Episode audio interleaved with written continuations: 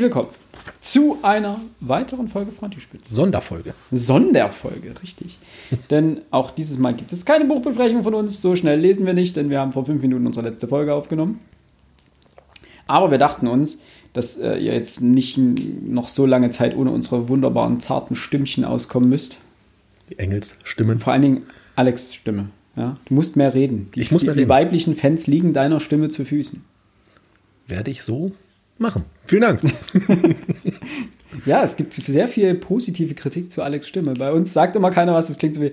Ja, wir, naja, hm. ja, die anderen sind auch da. Also uns wäre es am liebsten, wenn nur Alex den Podcast Ich machen muss würde. zugeben, Butter bei die Fische sind alle bezahlt. Das habe ich so arrangiert, Ach so, damit ich so. gut dastehe. Ja, ja, Ja. Ähm, Ich brauche halt die Form nicht, ich komme über den Inhalt. genau, genau. wer nichts zu sagen hat, Ja. muss über seine Stimme glänzen. Genau, genau, so hat man das auch. Deswegen haben wir dich hier. Das, ne? Jeder hat so seine Vorzüge. Philipp muss die Technik machen, ich komme über den Inhalt, über die Form. Das ist schon okay. Es ist wichtig eine- aber auch, dass in deiner Gesellschaft auch jeder wirklich seine Rolle und seinen Ja, wie, in einer, Platz wie in kennt. einer Boygroup, ne? Für jeden Geschmack ist etwas dabei. Wir haben die Podcast Boy Group Wir haben die wirklich. Podcast Boygroup, ja. Können wir das bitte auch so enden lassen wie damals bei Tic-Tac-Toe, auch wenn das keine Boygroup war, aber Also ich richtig Mic eskalieren. Drop Eskalation. feiert diese Pressekonferenz noch heute. Wenn, ihr, wenn wirklich was an euch an, an uns liegen würde, würde ihr diesen Scheiß hier nicht abziehen. ja, kriegen wir hin. Machen wir. Da, diese, da, das ist eine Anspielung, die war sehr schön. Also ich hoffe, die Leute, die das hören, haben schon mal was von Tic-Tac-Toe gehört. Ansonsten, Das ist eine Band, die ist sehr alt. Die ist so älter als wir. Das war eine 90er. Na? weibliche Boygroup aus den 90ern. Genau. weibliche Boygroup. Weibliche Boygroup. So, für alle, die das erste Mal einschalten, das ist nicht das, was wir normalerweise tun. Normalerweise sind wir eigentlich nur drei Typen, die gerne Bücher lesen und uns dann über Bücher unterhalten. Äh, heute machen wir was ähnliches, aber wir dachten, wir machen was Lustiges. Deswegen beschäftigen wir uns mit weiblichen Boygroups. Auch. Wir haben einmal einfach mal, ich weiß gar nicht, wie wir drauf gekommen sind. Alex, du hast damit mal angefangen, dass du gesagt hast, du liest einfach gerne manchmal Ein-Sterne-Rezensionen auf Amazon. Ja, dann, wenn du ein Buch hast ja. Und hab du möchtest was manchmal- über das Buch erfahren, bevor du es dir kaufst, in aller Regel guckst du, also ich gucke gerne mal bei Amazon bei den Rezensionen rein. In aller Regel kannst du die 5-Sterne-Rezension vergessen, weil das sind die übelsten Fanboys und die Ja. 1-Sterne-Rezension, weil da steht viel Blödsinn drin. Also Aber dieser Blödsinn ist manchmal sehr lustig. Ja, das ist richtig. Also, wenn ihr mehr über, darüber erfahren wollt, was wir sonst noch machen, äh, so machen, dann könnt ihr uns natürlich auf Twitter und auf Instagram finden. Äh, da sieht man, was wir sonst noch so posten und machen und tun. Und ansonsten findet ihr ähm, bei Apple Podcasts, Spotify oder wo ihr das gerade auch hört und YouTube äh, unsere anderen Folgen. Da gibt es auch wirklich seriöse Buchbesprechungen, mehr oder weniger.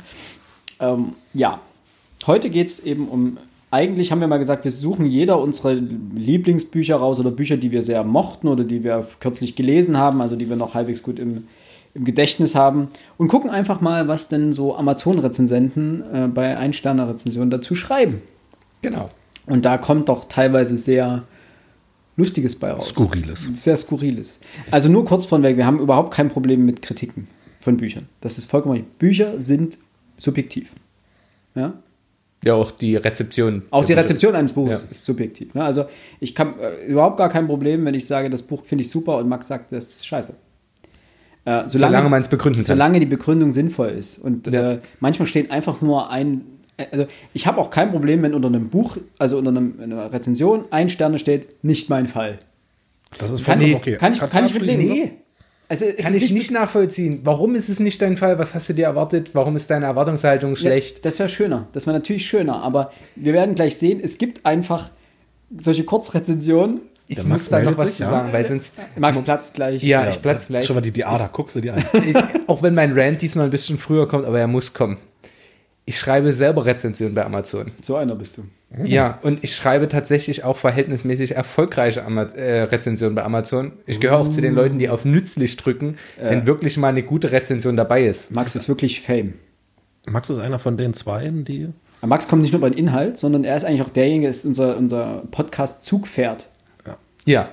Ja. Das weiß zwar keiner, dass ich das bin, auch wobei, nee, das ist ein schönes Bild von mir in meinem Profil, das schon 7000 Jahre alt ist. Zum Glück haben wir kein Bild von dir hier im Podcast. Das ist richtig, niemand weiß, wie ich aussehe, das ist in Ordnung. Ähm, aber jede, ich habe das heute auch schon zu Alex gesagt, als wir nochmal drüber gesprochen haben, es gibt keine Rezension bei Amazon zu einem Buch unter fünf Zeilen, die in irgendeiner Form irgendwie hilfreich ist. Dann schreibt Ja. eben auf sechs Zeilen, das Buch ist nicht mein Fall. Und Ist wenn nicht mein Fall, ist nicht mein Fall, ist nicht mein Fall, ist nicht mein Fall, ist nicht mein Fall. wirklich meine Begründung wäre nett und einfach, es gibt so Sachen, die kann ich nachvollziehen und dass man da sauer ist, aber sowas wie, ja, ich habe das E-Buch, äh, ich habe das E-Book gekriegt, aber ich habe gar kein äh, Kindle-Reader. Ein Stern, wo ich denke, aber was kann denn der Autor oder das Buch dafür? Weil das, das wollte ich eigentlich dir jetzt widersprechen. Ähm, ich kann mit dem Buch einfach nichts anfangen, ist nicht mein Fall, ist eine weitaus bessere Rezension als eben, ich, ich kann es ja gar nicht lesen. Ich kann nicht lesen. Ne? So. Und natürlich mein anderer Favorit, und das ist mir tatsächlich auch bei einem Buch passiert. Ich habe äh, bei Die Welt von gestern von Stefan Zweig habe ich nachgeguckt. Ich habe ja auch viele äh, Ausgaben angeschaut. Das Buch hat auch ein Sternrezension, aber dann sind das solche ähm, von Menschen, die ungern Geld ausgeben und ungern den DTV-Verlag, der wirklich gute Ausgaben davon herausbringt, unterstützen wollen, die dann für 1,99 Euro die Kindle-Version nehmen oder für bestenfalls gratis äh, das Di- das Ding sich holen und sagen, ja, ist grässlich ediert. Wo ich sage, ja, was hast du bitte erwartet? So, also du hast kein Geld dafür ausgegeben, sei happy, dass du es gekriegt hast. Ja. Und eine Ein-Stern-Rezension, wo einfach nur drin steht, ja, also hier sind Rechtschreibfehler drin, das funktioniert alles nicht. Äh, die sind nützlich, tatsächlich sind die sehr nützlich im, Wissen, okay, die Ausgabe funktioniert für mich nicht. Da sind wirklich mal die Fälle, wo ich sage, okay, aber die werde ich hier jetzt nicht anbringen, weil die, die sind jetzt nicht unterhaltsam. So, Ja, ich hab auch- nachvollziehbar, aber eben genau. nicht unterhaltsam. Also ich habe mich auch auf, hauptsächlich auf Bücher gestürzt, äh, die ein bisschen populärer sind dahingehend. Ähm, ich habe auch ein paar andere rausgesucht, zum Beispiel Stukratzky, wir hatten es vorhin, ähm, Picknick am Wegesrand. Fand ich ein cooles Buch, habe dort nachgeschaut und die Ein-Sterne-Rezensionen sind durch die Bahn weg konstruktiv. Da geht es in der Regel um die Übersetzung oder über den Satz. Nämlich es gibt, wir haben ja vorhin gesagt, sehr klein gedruckt, sehr weit an den Rand gedruckt. auch legitim. Es ist eine vollkommen legitime, also er meinte, ich brauche ich brauch einen besseren Optiker, wenn ich dieses Buch lesen möchte. Und auch lustig, aber ne, in dem Fall, und da gab es ganz viele Bücher, die ich weglassen musste, auch. Es war erstaunlich, wie viele Bücher gar keine Ein-Sterne-Rezension haben. Ja. Also gerade von dem, was wir hier auch gerne mal lesen. Das sind Ich zum finde Teil, das ziemlich cool. ja, es sind zum Teil aber auch Nischenbücher, muss man fairerweise. Ich habe bei Acabadora zum Beispiel nach, ich habe so ein bisschen die Bücher durchgeguckt, Das die wir habe ich, gelesen das hab haben. ich vergessen. Ja, erzähl mal. Acabadora hat keine Ein-Sterne-Rezension. Es geht, glaube ich, bei drei Sternen frühestens los. Und da geht es dann darum, dass das Thema Sterbehilfe demjenigen zu Okay. uneindeutig beleuchtet wird. Also nicht in all seinen Facetten. Das in jeglicher Hinsicht alles nur ich auch mal angeschnitten gelesen, wird. die Also auch konstruktiv. Ko- Konstruktiv, Konst- okay, genau. ne? Und dann hat man natürlich solche Fanbase-Werke. Also ich hatte mal so bei den ganzen Warhammer-Büchern geguckt, die ja so mein, wie sagst du immer so schön, Max, Guilty Pleasure sind. Äh, die lese ich so ganz gerne, wenn ich mir den Kopf nicht anstrengen möchte, aber trotzdem lesen möchte.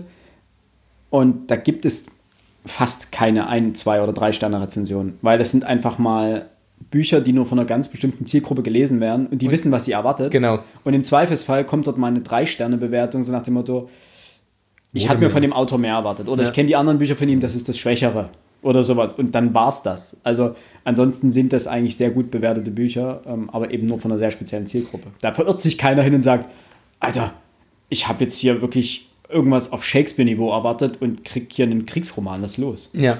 Aber um da ein gutes Beispiel zu bringen und gleich mal ins Thema einzusteigen, Ja. mein Lieblingsbuch, die Biografie über Robert Enke, ein allzu kurzes Leben von Ronald Reng, ähm, hat, was ist, also es hat über 200 Rezensionen oder knapp 200 Rezensionen, Okay. dreimal ein Stern. Das ist auch das einzige Buch, das ich kenne, das so viele Rezensionen hat und fünf Sterne durchgängig, also fünf Sterne als Durchschnittswert hat. Ähm, und eine war davon, hier konnte ich nicht richtig lesen. So. Aber die zwei, die auch einen Stern gegeben haben, lustigerweise auch eine Zeile beziehungsweise zwei Zeilen, schrieben dazu folgendes. Dachte, es geht um die Krankheit an sich, aber ist doch sehr fußballlastig. Leider durchgefallen. Und die andere, ich werde dann gleich beide, beides kurz begründen, warum, es, warum ich kritisch diesem Rezension gegenüberstehe. Einfach aus dem Grund nur ein Stern, weil wenn man etwas im Kopf hat und sich aller weiteren Umstände bewusst wird, dieser Mann nichts verdient, schon lange kein Buch. Und da bin ich dann schon wieder wütend gewesen. Das sind diese Leute, die sagen, ja, nee, also wer Depressionen hat und sich dann noch mal umbringt, das ist einfach, das sind Menschen, die muss man einfach totschweigen. Komplett empathielos. Ja. Völlig empathielos. Und das Gute ist, dieser, diese letzte Bewertung, die ich vorgelesen habe, hat, glaube ich, 15 Antworten. Und Leute, die du wirklich einfach den fertig machen. ja, da musst du gegenhalten bei sowas. Also, und das fand ich auch sehr schön.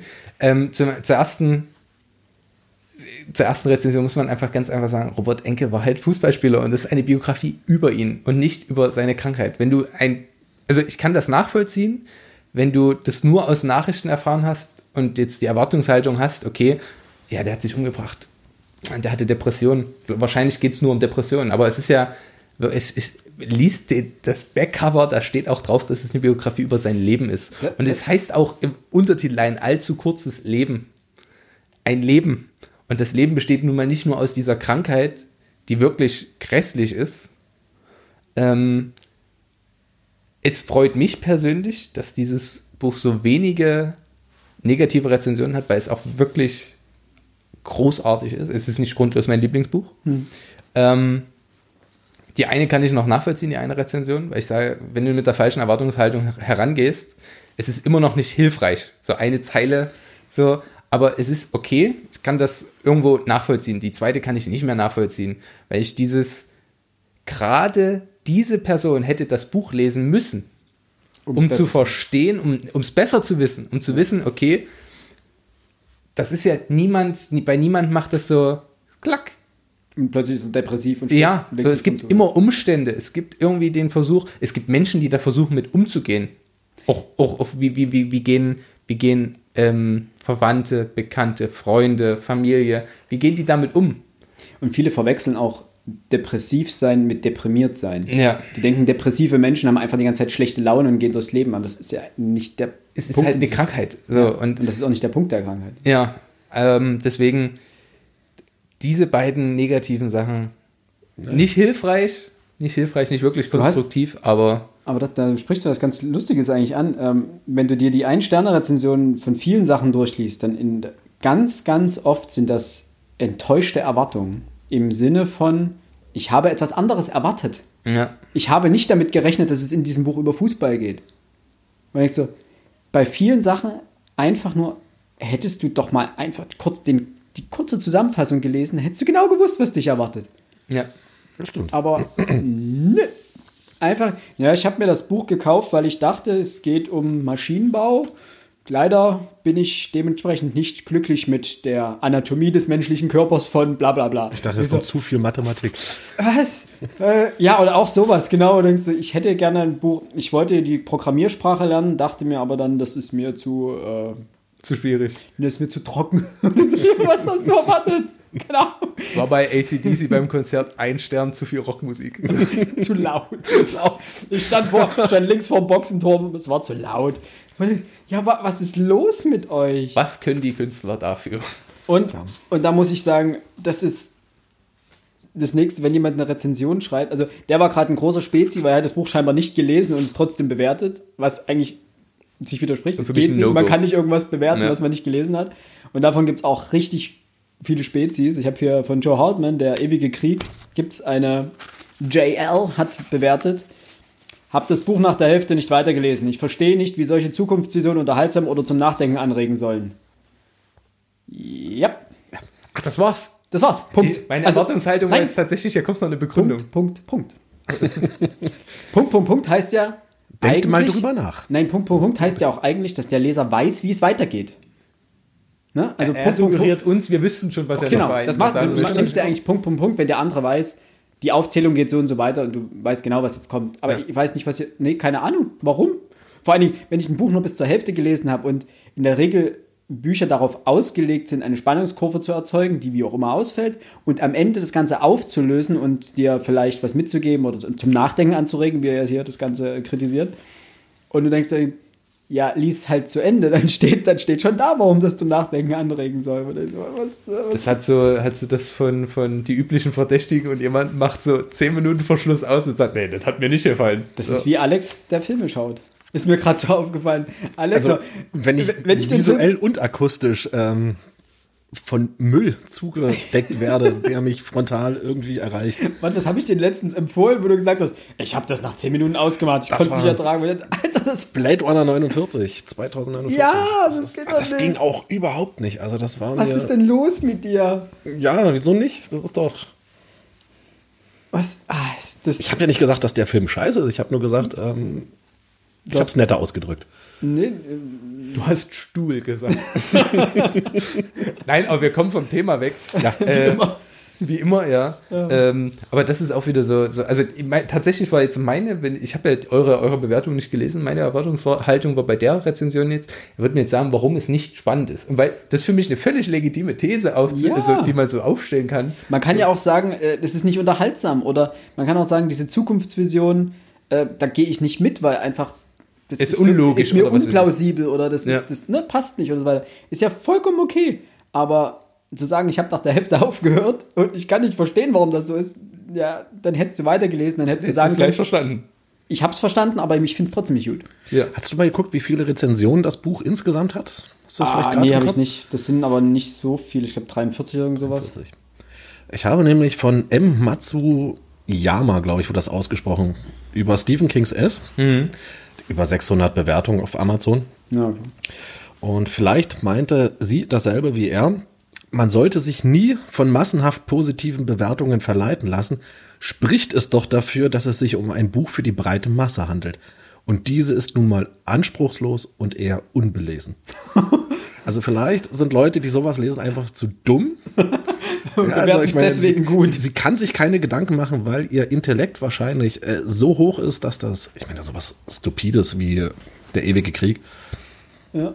äh, oder S. Wie viele Bewertungen hast du gesagt, gibt's? 670 müssten das sein. Ja, das entspricht ungefähr, ich glaube, 98 Prozent der Weltbevölkerung. Ja, Dementsprechend ja. scheint das wirklich, wirklich eine Massenware ein zu sein. dieses Massenbuch, Buch. ja. Wie die Bibel letztendlich, die jeder hat und die auch jeder gelesen hat. Ganz Der klar. vor allem gelesen haben sie alle. Wichtig auch gelesen. War's das? Oder kommt Das, da das war's. Nee, das, das, das, das war schon. Ich dachte, da kommt noch Es, was. es kommt noch was, aber das ist jetzt hier nicht weiter äh, relevant. Die fängt so eloquent an. Ja, das ist, also so ging es auch tatsächlich los. Ne? Und diese ist nun mal anspruchslos und eher unbelesen. Ja, sagt erstmal generell, alle anderen Menschen sind dumm. ja, außer mich. Nee, aber das, also jetzt, ohne dieses fast groß aufmachen, ich muss mich ja kurz dazu äußern. Per se ist erstmal nichts schlecht, nur weil es viele lesen. Das, ja. Äh, guck mal, jetzt, ich könnte ja jetzt auch immer zum Bäcker gehen und sagen, also ihr Brot, Ich hätte gern das, was sonst keiner kauft. Das Ja, ist jetzt genau. nicht das Ar- Argument.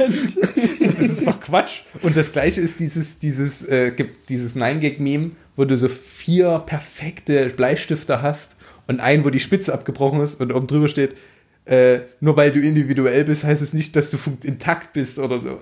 Ja, oder dass du nützlich bist. Und das ist völlig, völlig okay. So, es gibt Bücher, die haben alle gelesen oder viele gelesen. Für mich persönlich sind das, ist das Fifty Shades of Grey, wo ich auch nicht alles gelesen habe, wo ich zehn Seiten gelesen habe und festgestellt habe, Max, wenn du das zu Ende liest, geht es mit dir auch zu Ende. Aber ich kann, kann mich doch nicht hinstellen und jeden, der Fifty Shades liest, per se einfach mal als unbelesen, Auch- als dumm. Genau, oder- das mache ich ja auch nicht. Ich kann objektiv Das ist schon sagen, ganz schön dreist hier. äh, jeder soll das doch handeln, wie er das möchte. Und Ne? es gibt bestimmt auch Leute, die, die Bücher lesen, bei denen ich sagen würde, ah, das wäre jetzt eher nicht so meins und wo ich auch null nachvollziehen kann, warum die erfolgreich sind, die aber wahrscheinlich trotzdem smart sind. So, also du kannst nicht daraus schließen, Ja. dass es so wäre. Harry Potter, Herr der Ringe. Ja. Äh, Es sind ja auch alles Sachen, die unglaublich viele Menschen gelesen haben.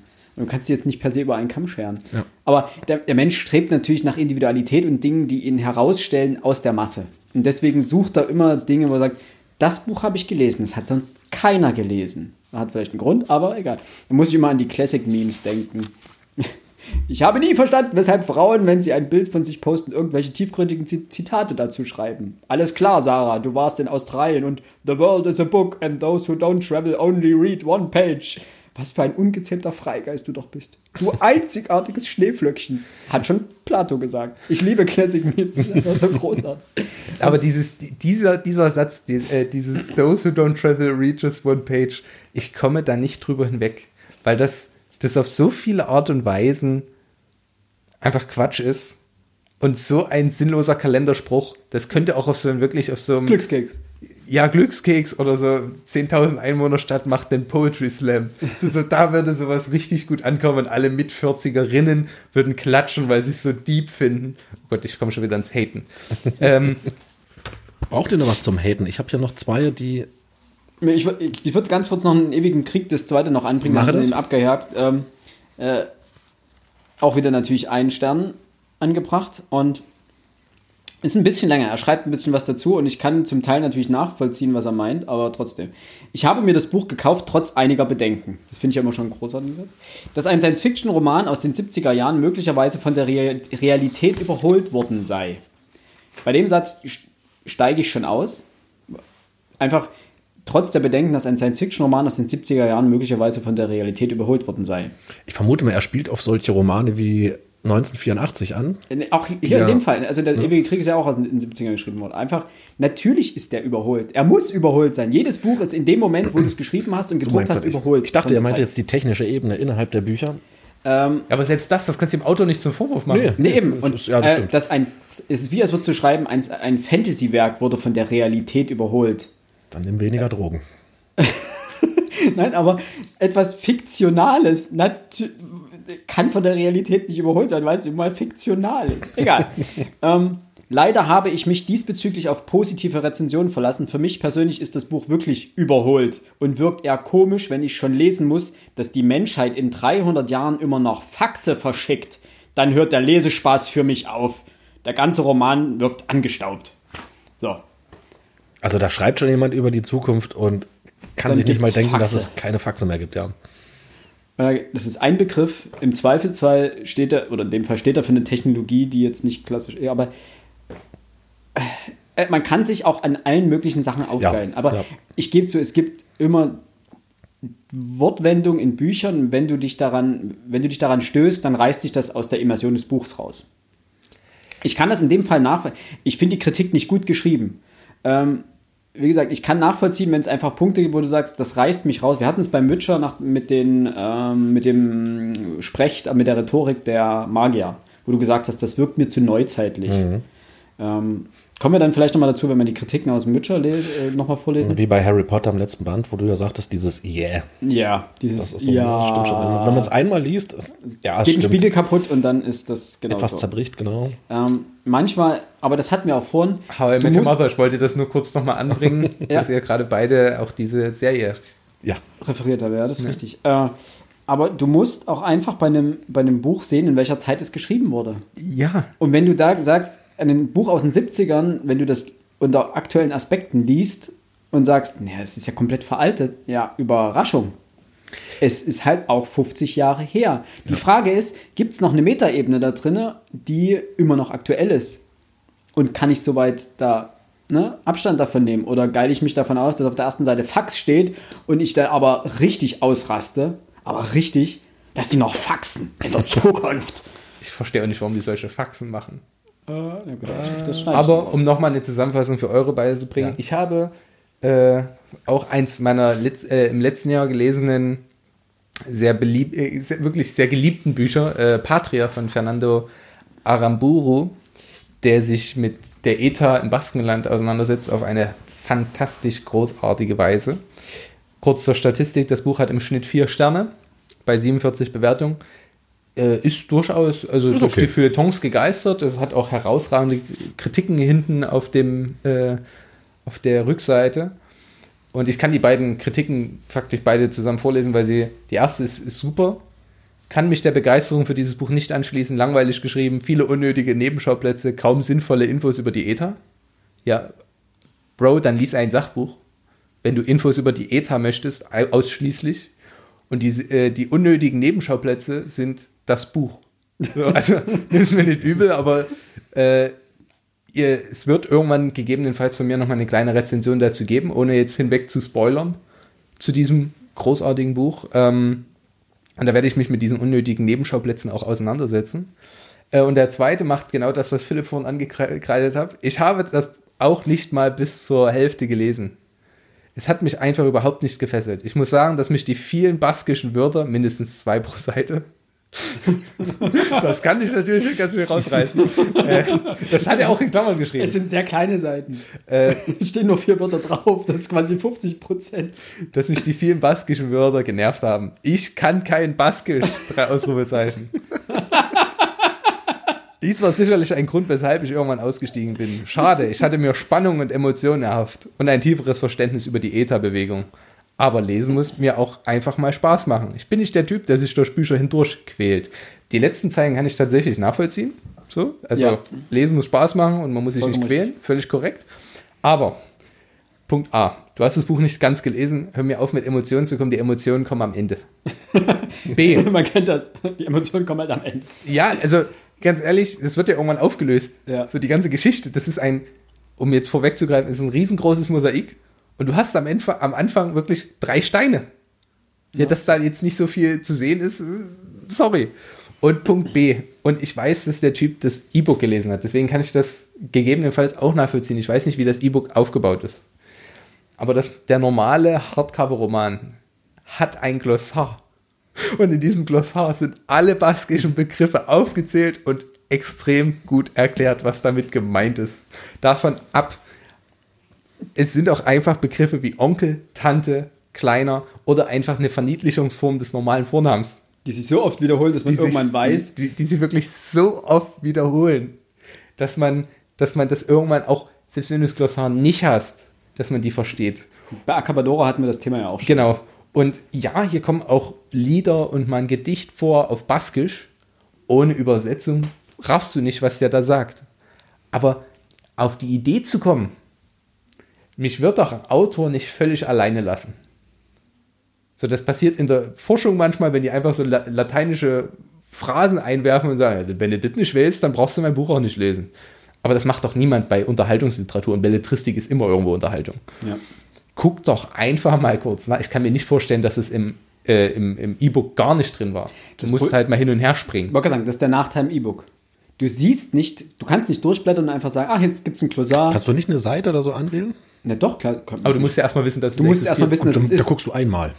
Ja, ich weiß nicht, wie das aufgebaut ist. Das heißt, ich, bei, dem, bei dem Hardcover würdest du einfach, geht, geht ja ganz schnell. Du findest das erste baskische Wort und du guckst ganz hinten oder ganz vorne, ob es ein Glossar gibt.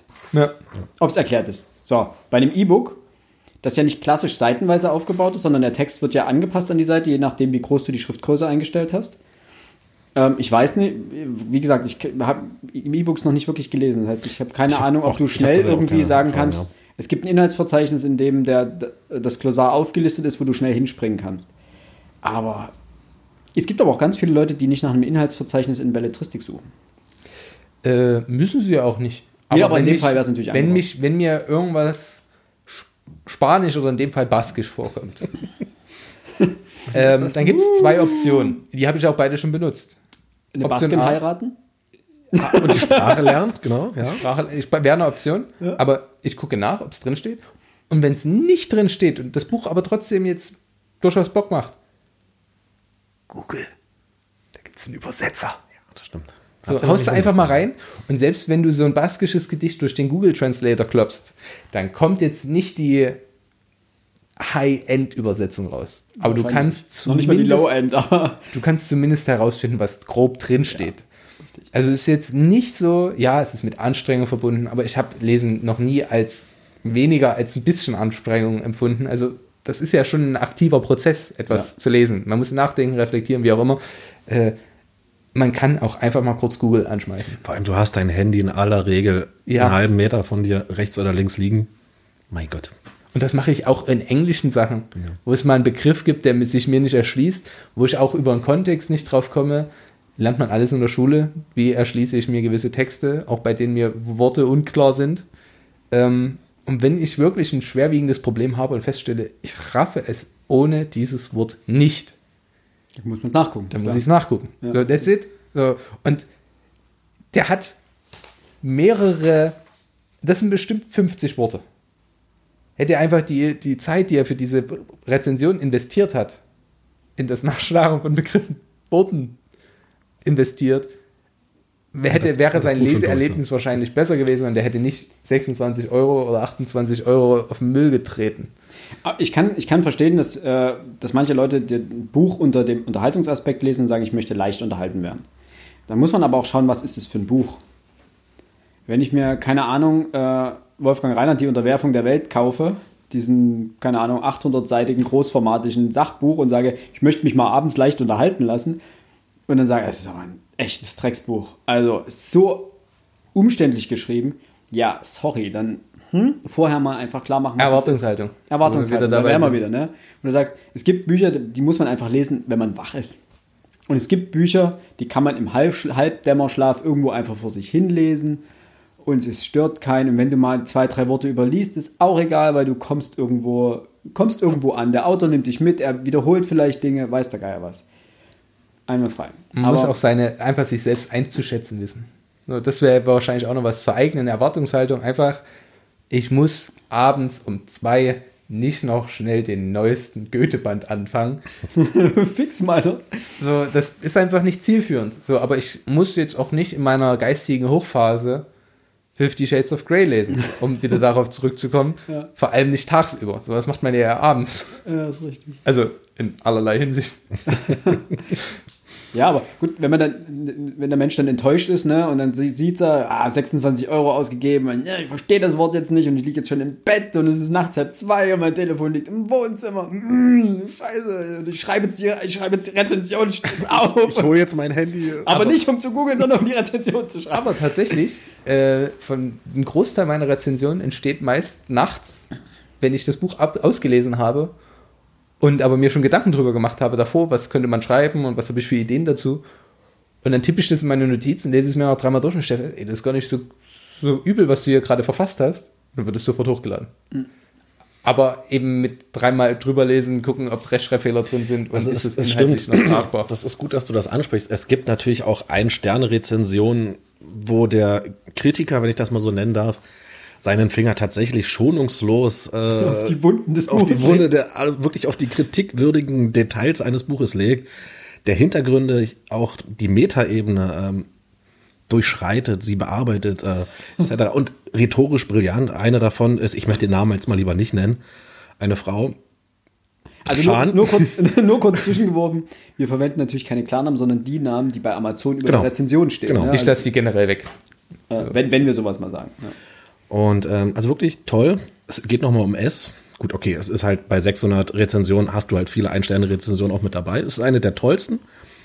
Das ist absolut der dümmste Mist, den ich je gelesen habe. Die Story ist auch kompletter Müll. Langweil langweilig ist es dazu auch noch.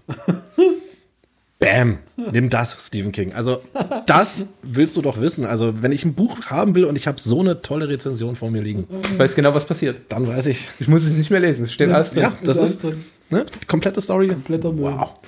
Ja, Also ich kann mit, mit langweilig kann ich noch leben. Das ist immer, das ist was, wo ich sage, das kann man ausschmücken, warum es langweilig ist, aber man kann auch einfach sagen, es ist langweilig.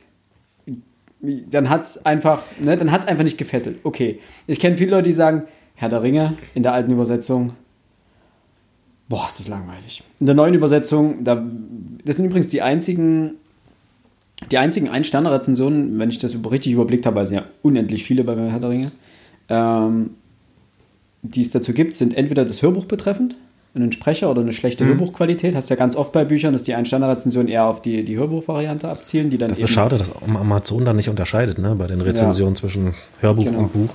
Ähm, oder, und das in dem Fall Übersetzung.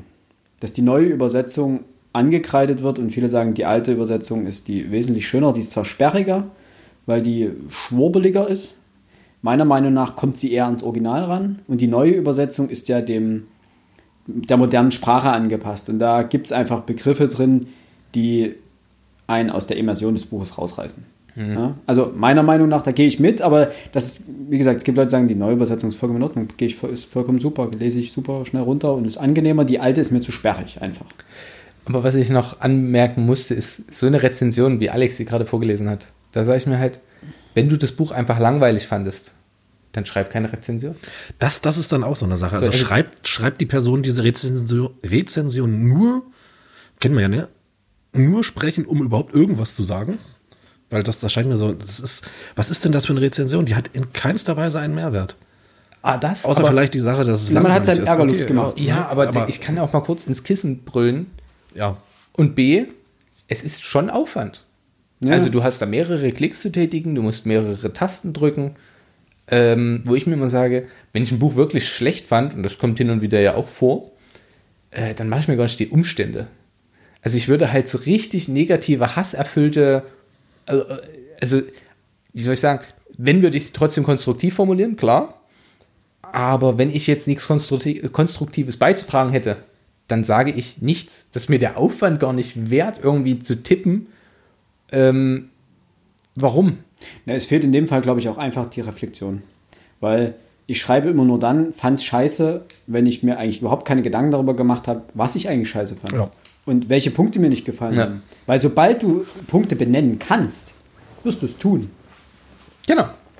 Gibt es ja einen Typen äh, bei Der Wüstenplanet von Frank Herbert. Äh, da habe ich irgendwie mehrere, aber ich zeige euch das kurz. Er hat alles komplett in Caps Lock geschrieben. Also Captain Caps Lock und die Shift Crew. Eigentlich müsste man sozusagen diese komplette Rezension schreien. Bitte tu es nicht, meine Nachbarn sterben. Ich tue es nicht. Die Überschrift ist billige Schreibe. Ja?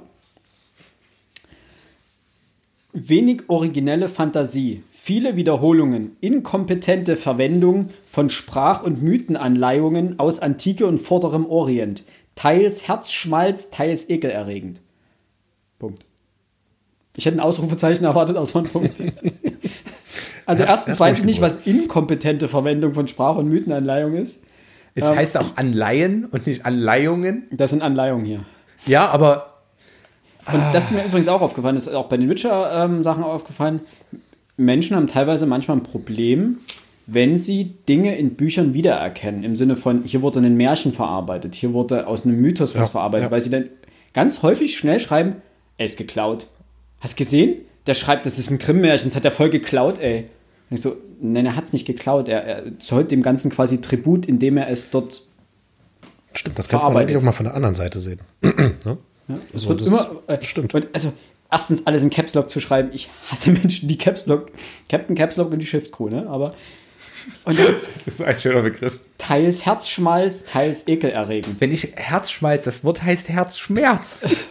Das, das, ganz ehrlich, get your, get your Wörter straight. So, das funktioniert so nicht. Anglizismen! Wir, müssen, wir brauchen eigentlich eine Klingel, die jedes Mal klingelt, wenn Anglizismen Ja, oder so, gedroppt so. Anglizismen-Schwein, wo wir fürs nächste Buch zusammenlegen. Nein, aber es ist doch, man kann ja auch mal wuterfüllt sein, aber benutzt doch bitte die Pass. Gerade wenn ich richtig sauer bin und richtig wütend und jemanden richtig, äh, äh, richtig fertig machen möchte, gerade dann müssen alle Worte stimmen, um sich keinerlei Angriffsfläche auszusetzen. Das ist so mein klassischer Facebook-Ausrastmoment. So, dann, dann wird alles gebracht, was du hast und ohne Rücksicht, aber mit perfekter Orthographie, einfach um sicher zu gehen. So, damit keiner Ja. sagen kann, "Ah, aber äh, da fehlt ein Komma. So, das, das hasse ich. Ja, aber wa- was ich halt nicht. Also auch, was ist denn der Herzschmalz, ne? Die Sprach- und Mythenanleihung der Antike oder aus dem Vorderen Orient? Oder was ist denn ekelerregend? Also, Es wird nicht konkret. nee, gar nicht. Und ja, also die Frage ist, wie weit hat er gelesen? Ja, Wahrscheinlich gut. nicht weit. Aber richtig gut, was Max sagt, ähm, wenn man wütend ist, muss man wirklich aufpassen, was man eigentlich dort in die Tastatur hineinhackt. Selbst Bücher wie äh, Die unendliche Geschichte von Michael Ende haben ein Sterne-Rezension. Ist okay. Klar, die meisten sind dann auch äh, in, in nicht, nicht in Neuübersetzungen, äh, das ist Blödsinn, in äh, neue, äh, Neuausgaben. die es gibt wohl Ausgaben, genau, da fehlen die, die Initialen zum Beispiel oder man hat die, die, Schriftfarben. Illustration, Nicht die Initialen. Der erste Buchstabe des ersten Kapitels.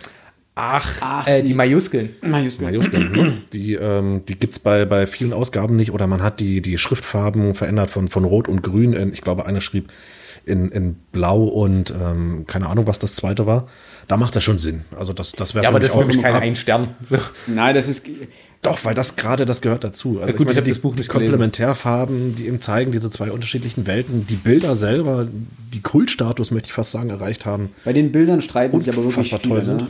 Also, Also, da. die gehören für mich auch dazu. Natürlich gehören die dazu. Die Frage ist, von welcher Illustratorin oder von welchem, Illust- welchem, welchem Illustrator. Denn die neue Ausgabe hat ja einen neuen Illustrator und da sagen viele, dass diese ähm, Ölbilder in Anführungsstrichen ähm, einfach zum Teil, und da gehe ich zum Teil mit, zum Teil sind sie wirklich richtig cool und sehr detailliert. Gerade Menschen sind aber unglaublich verwaschen dargestellt, also kaum mit Details versehen. Und manche Bilder sehen einfach echt gruselig aus. Also im Sinne von, da siehst du, gibt ein Bild irgendwie in der Bücherei, vorne sitzt der Opa auf dem Stuhl und hinten steht ein Kind und es sieht aus wie aus The Ring. Das Kind so übelst dunkles Gesicht und übelst, äh, es sieht so übelst gruselig aus, so als, keine Ahnung, siebenjähriges Kind oder so, wenn ich mir das Bild angucken würde, ich glaube, ich würde Schiss bekommen. Weil ich denke, was ist denn das für ein gruseliges Kind, was da gerade gleich den Opa aufschlitzen will oder sowas. Also, Also muss ich, muss ich jetzt passen. Also ich kenne die neuen Bilder, muss ich mal gucken beim nächsten Mal, wenn ich in der Buchhandlung bin, Ja. kenne ich gar nicht. Ich kenne Ausgaben ohne Bilder. ja, Das ist schon schmerzhaft. Das. Es gibt äh, eine, das hatte ich jetzt als Rezension unter dem, dem neuen Band gesehen. Äh, die war sogar relativ ähm, konstruktiv. Der meinte, ein großer Teil des Erfolgs des eigentlichen Buches geht auf die Illustration Ja. von, ich weiß nicht, wie die Illustratorin heißt, zurück. Und er meinte, Michael Endes Story ist sehr gut, aber zum Welterfolg hat erst die Kombination aus der Geschichte und den Bildern das- mag alles das sein. gemacht. ne? Also das Buch, das Original, das Original also zumindest ne, in der Originalform, das macht schon was her. Also das Ja. ist auch von vorne bis hinten durchdacht. Jedenfalls gibt es hier einen Rudolf, der, Rudi. ich muss zugeben, ich habe keine Ahnung, was ich von dieser Rezension halten soll. Okay. Ich vermute einfach mal, dass er eventuell auch irgendwo eine Audiodatei sich hat von, äh, von Amazon runterladen wollen, äh, dass das nicht funktioniert hat. Ähm, jedenfalls, ähm, die Überschrift ist super und jetzt. Das ist sehr hat- kryptisch, aber irgendwie. Was, was ich bin jetzt vorlese, gehypt. das muss ich vielleicht noch vorneweg sagen, er schreibt komplett ohne Satzzeichen. Das ist gut. Das äh, macht das Verständnis.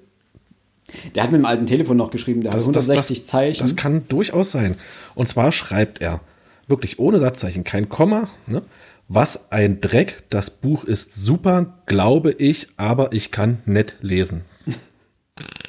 Was will dir diese Rezension sagen? das war's. Das war's. Was ein Dreck, das Buch ist super, glaube ich, aber ich kann nett lesen.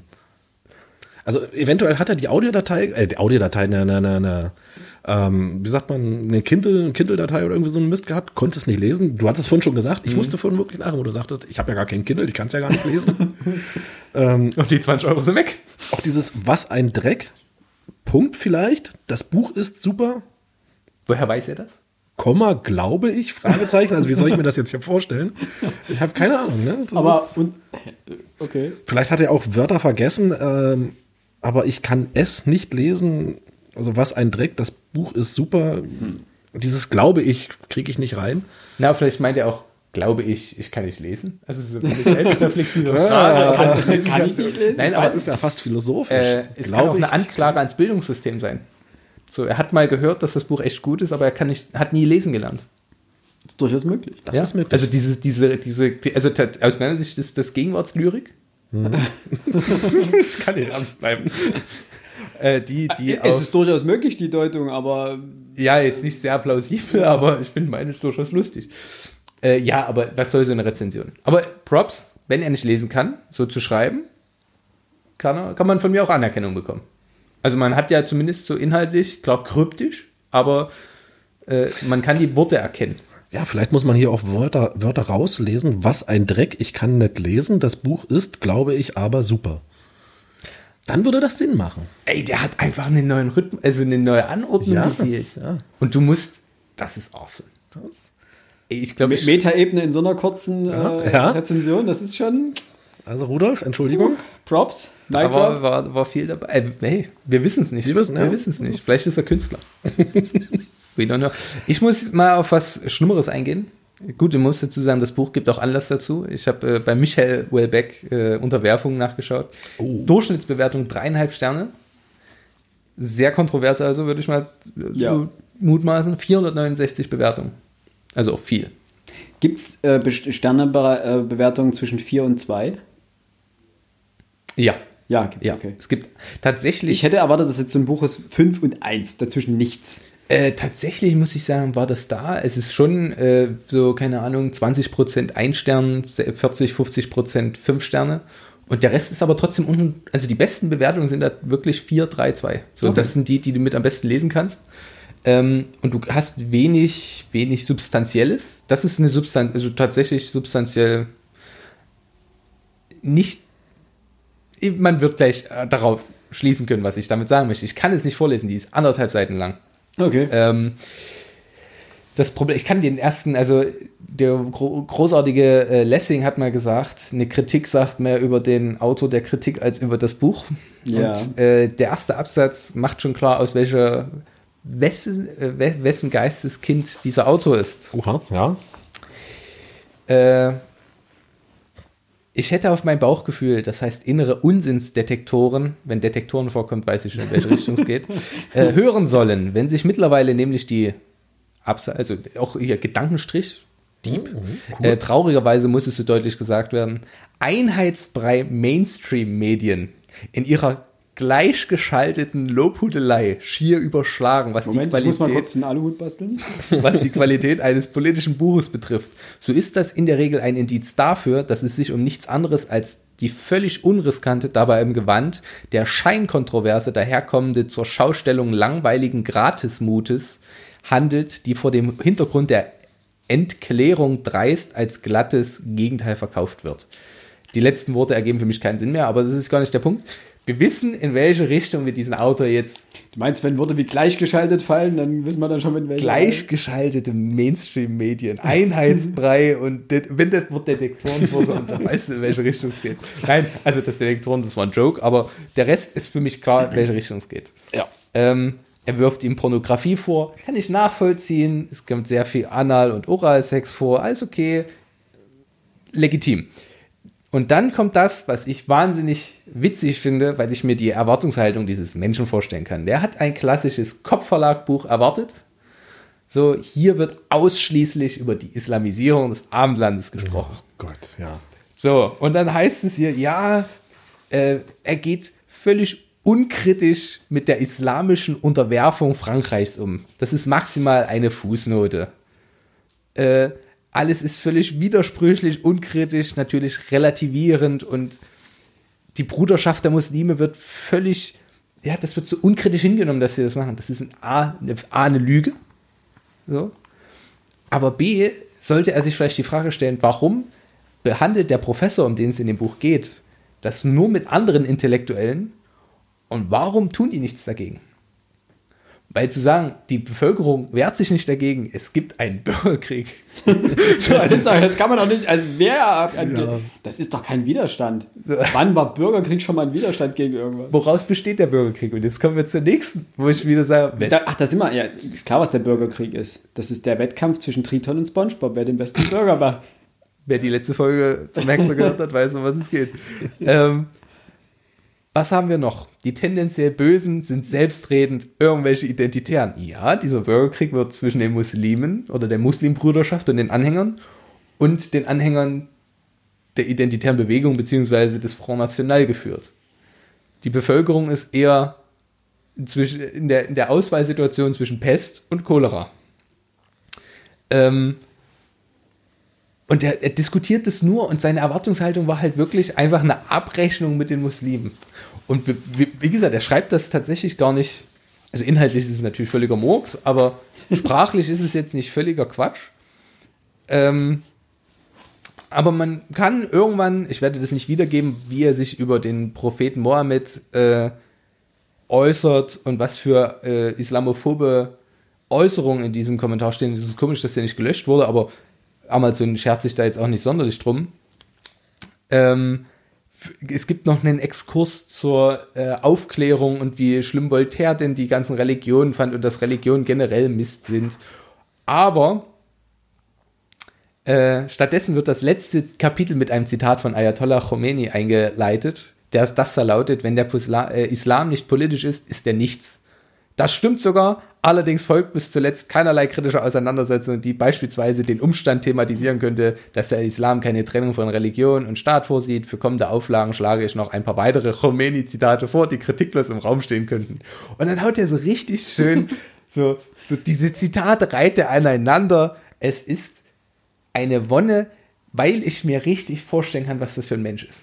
Was seine Erwartungshaltung war und wie traurig der war, dass Oelbeck eben nicht sagt, der Islam ist schuld oder die Muslime seien schuld, sondern weil Oelbecks These in diesem Roman ist, die Intellektuellen, an voran die in, linke intellektuelle Elite, kriegt es nicht gebacken, sich kritisch zwischen Pest und Cholera aus, äh, nicht nur zu entscheiden, sondern vielleicht zu sagen, hm, vielleicht ist es nicht optimal, wenn wir die nur noch die Möglichkeit haben, zwischen rechtsradikal und wirklich äh, fundamentalistisch zu entscheiden. Vielleicht hätten wir vorher anders reagieren müssen.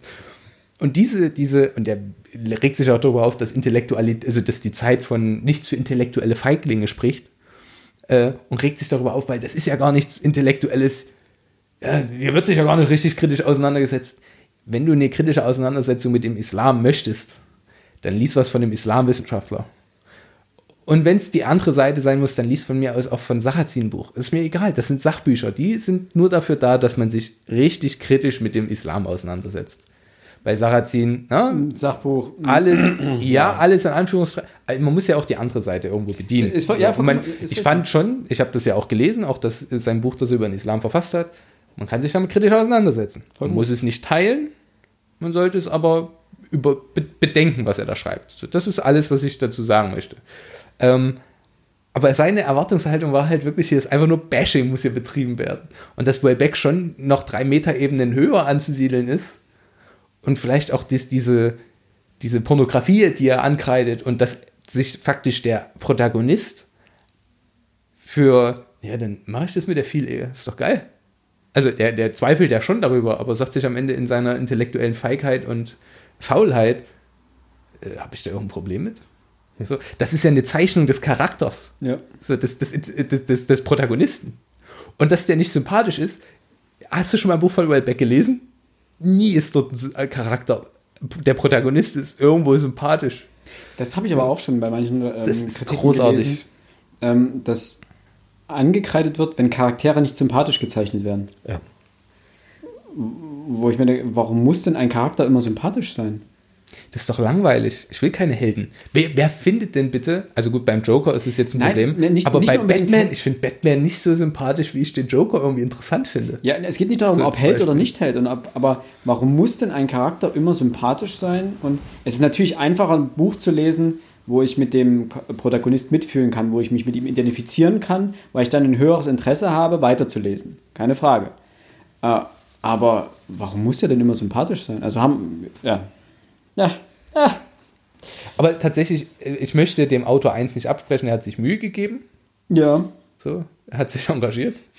Inhaltlich ist es aus meiner Sicht äh, nicht nur kritisch zu sehen, sondern er hat ein politisches Buch gewollt, was ausschließlich auf Politik abzielt. Und sein Fazit ist dann auch, der Buchtitel, also Unterwerfung, ist nach Lektüre, nach der Lektüre nicht als Mahnung aufzufassen, das war seine Hoffnung, so, das ist eigentlich eine Ab Abschrift, sondern nach meinem Verständnis als Empfehlung. Und da weißt du genau, in welche Richtung der möchte. Ehrlich, ganz, ganz, ganz Hast schlimm. du diese, diese, ich sag mal, alltäglichen Diskurse, das hast du aber bei vielen Rezensionen, dass diese mit einfließen. Also, dass man anhand der jetzigen Meinung oder Situation ähm, Bücher ähm, diskutiert. Ich habe hier über ähm, die Tribute von Panem. Und dort schreibt eine Beate, erheblich zu grausam und nicht jugendgeeignet. Geht los. Der 13-jährige Sohn einer Freundin hat mir die Trilogie geliehen und ich war erschrocken, dass ein sensibler junger Mensch solch eine grausame Geschichte tatsächlich durchlesen konnte. Okay, gut geschenkt. Kann ich, kann ich, kann ich verstehen. Also, das Also ist, es, ist, ein es, Punkt, ist nicht ich ganz, sage, es ist nicht ganz ohne. Ne? ja. Ähm, sie führt dann weiter aus. In jedem Fall meine ich, dass diese Buchreihe definitiv nicht für Jugendliche und schon gar nicht für Kinder geeignet ist. Im Grunde ist es nicht einmal für Erwachsene geeignet, weil, wie eben aus, äh, ausgeführt, also ich habe jetzt was weggelassen, eine Abstumpfung gegen die extremen und massiv häufigen Grausamkeiten nötig ist, um die Trilogie überhaupt durchzustehen. So, und dann führt sie noch weiter aus. Ich glaube, dass solche Geschichten der Menschheit nicht zur Heilung verhelfen, weil sie bei allen moralischen Zeigefinger, der darin enthalten sein mag, neben der massiven Grausamkeit sie auch die Menschheit als Wesen darstellen, denen eher nicht zu trauen ist. Eine gesunde Gesellschaft benötigt jedoch Vertrauen, Mitgefühl und die Fähigkeit, sich selbst und den anderen Menschen zu lieben. Warum lese ich das vor? Letzter Satz. Solch ein Buch führt uns einer erstrebenswerten Gesellschaft nicht näher als Gewaltvideos und Gewaltcomputerspiele. Wow. Da schlägt es ja mal richtig Das ist schön. eine steile These, aber ähm, übrigens, die Rezension ist schon sechs Jahre alt. Ehrlich gesagt, ich finde die Rezension per se gar nicht so schlecht. Sie hat, sie hat ja recht mit der, mit Sie der, mit der ihren Grausamkeit. Punkt und den erklärt sie auch. Also Genau. sie, Das, das, ne? genau, also es ist äh, in dem Fall, das ist klar, wir machen uns darüber jetzt nicht lustig immer.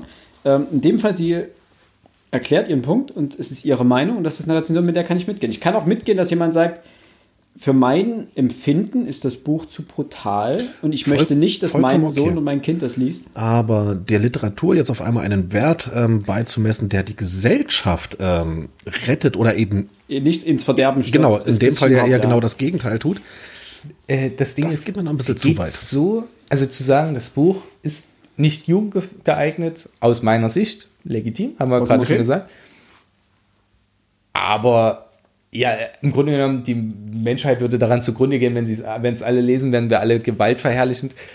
Ähm, dieses Pathos, was sie einfach aufsetzt, weil sie das so groß macht und die, die, Gesundung des, äh, der Gesellschaft. der Gesellschaft wo ich halt denke, okay, ja, das, das ne, mag sein. Mach mal eine Nummer kleiner und das wäre auch okay. Ja. Ähm, so viel Einfluss kannst du den Sachen nicht unterstellen. Ja.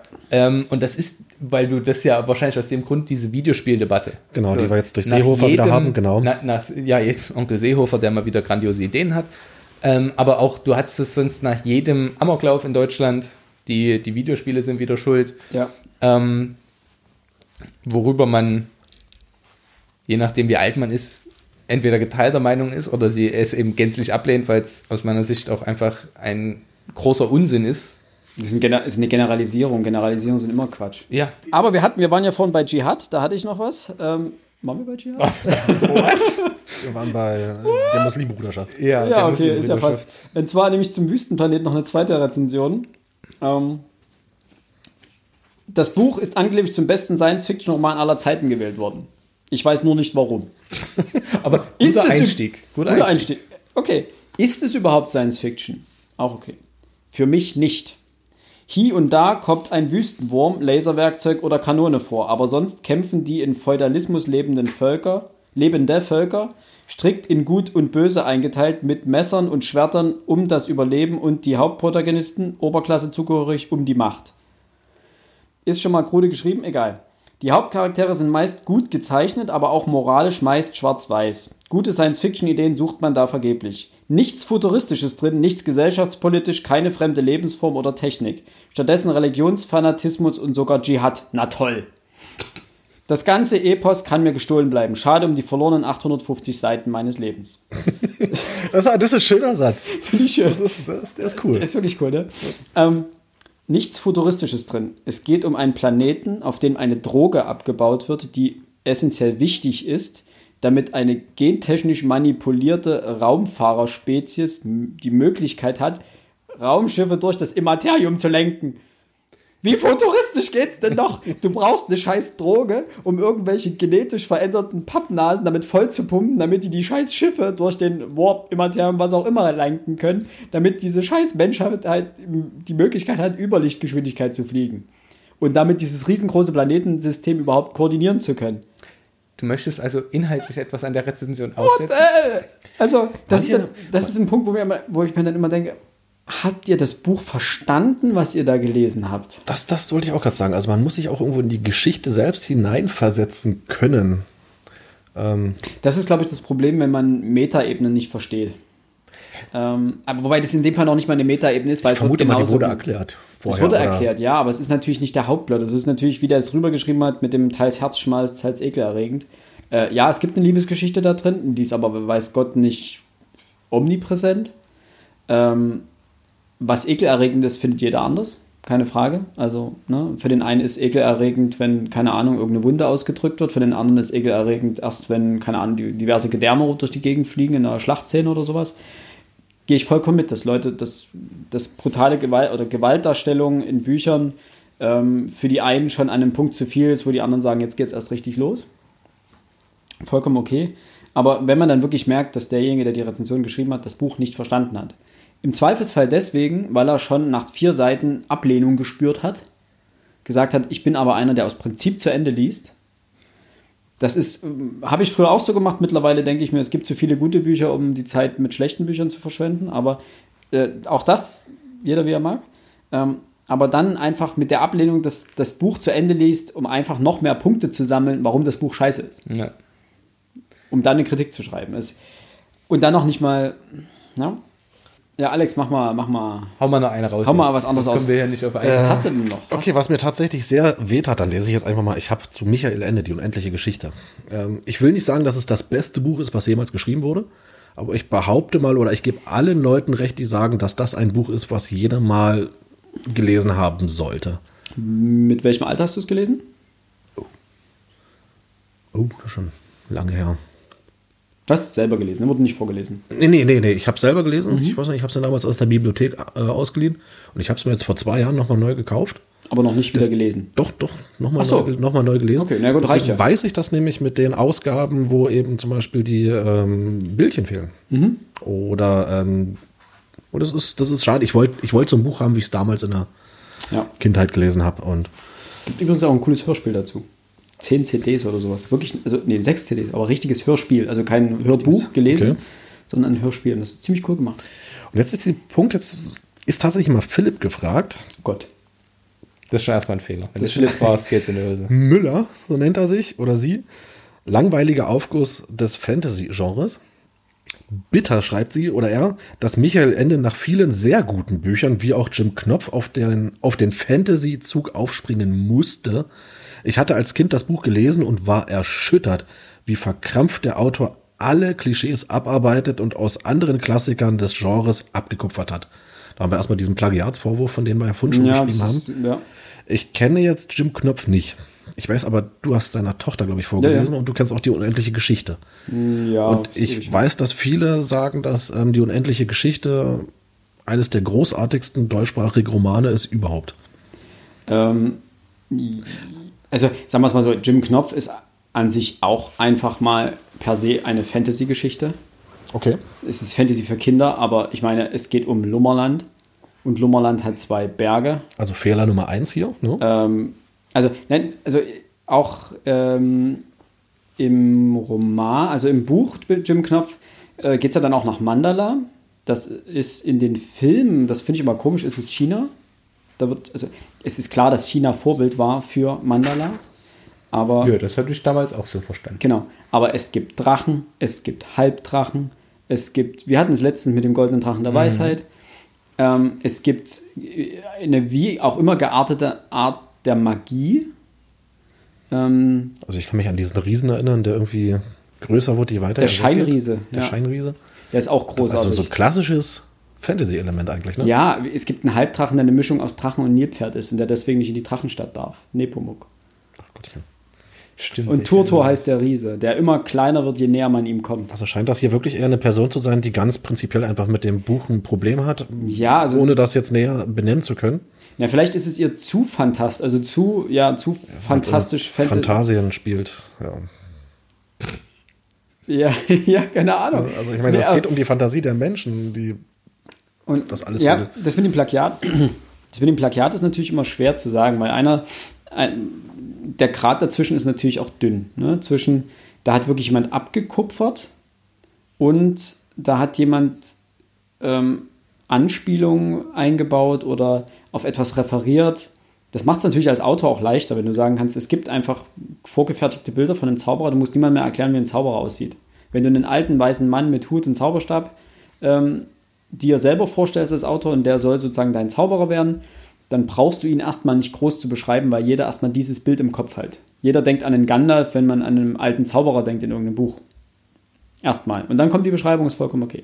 Ähm, die Frage, ist das dann schon Plagiat? ja, ne? Ist ja Quatsch. Also hat er dann schon abgeschrieben, hat jeder äh, neuere Fantasy-Band sich bei, beim Herr der Ringe, beim Herr der Ringe abgeschrieben, bloß weil er auch einen weißbärtigen Zauberer eingebaut Und hat. ist Herr der Ringe der Erste. Und ist Ja, Herr der Ringe denn, der also wenn, erste. wenn du suchst, findest du da spätestens in der Bibel schon einen Mann mit weißen. Ach nee, das nicht. Das ist später erfunden Das ist ein anderer Zauberer. wow. Okay, ich hätte noch eine, eine Kritik, Ah, die wollte ich euch unbedingt noch vorlesen. Ein Mr. UK Laubli oder UK Laubli fand auch die unendliche Geschichte unendlich langweilig. Hört mal genau zu. Die Absicht des Autors, über Bücher und Fantasiewelten an sich ein Buch zu schreiben, ist ehrenwert. Ich habe die unendliche Geschichte meinem Sohn in Klammern 11 vorgelesen und ich kann ihm nicht widersprechen. Es ist leider sehr langweilig. Eine Geschichte für intellektuelle Erwachsene, aber nicht für Kinder. Okay. Also für ihn ist die Geschichte nichts. Ist klar, es ist ein bisschen widersprüchlich, Ja, ne? aber. das ist, ähm, wollte ich hinaus. Eine Geschichte. ja, gut, das hat er widersprüchlich formuliert, aber. es Ich weiß auf was er hinaus Er möchte. will darauf hinaus, dass es eigentlich nichts für Elfjährige ist, sondern äh, für Erwachsene. Ähm, ich kann. für intellektuelle Erwachsene, also ich finde diesen, diesen, diese, diese, diese Fokussierung, ähm, weiß ich nicht, ob, da, ob das jetzt Elitenkritik sein soll. Nur um vorher noch zu sagen, für ihn ist es aber auch nichts. Ach so, ach so liest du das, okay. Ja, Also, kann auch ähm, sein, dass er natürlich sagt, es ist für intellektuelle Erwachsene was, so nach dem Motto eben Elitenkritik, ja. Ähm, ich kann, grundlegend kann ich mitgehen, dass Endes Bücher alterslos sind. Also die Zielgruppe von Michael Endes Bücher sind alterslos. Momo zum Beispiel ist ja auch so ein Buch, gerade mit den, ich glaube, das sind die Sch Sch- nee, grauen Männer, sind das dort schwarzen Männer? Grauen, Grauen Männer, Männer. genau. Die Männer in Grau. Die Männer in Grau, die, ich glaube, für ein Kind relativ gruselig wirken können. Und die Bücher haben auf sowohl auf Kind, also für mich sind die Bücher sowohl auf kindlicher Ebene funktional als auch auf erwachsener Ebene. Ähm, für mich macht ein gutes Kinderbuch aus, dass du, dass es genügend Punkte gibt, an denen ein Kind mitgenommen wird in der Handlung und die es begeistern kann.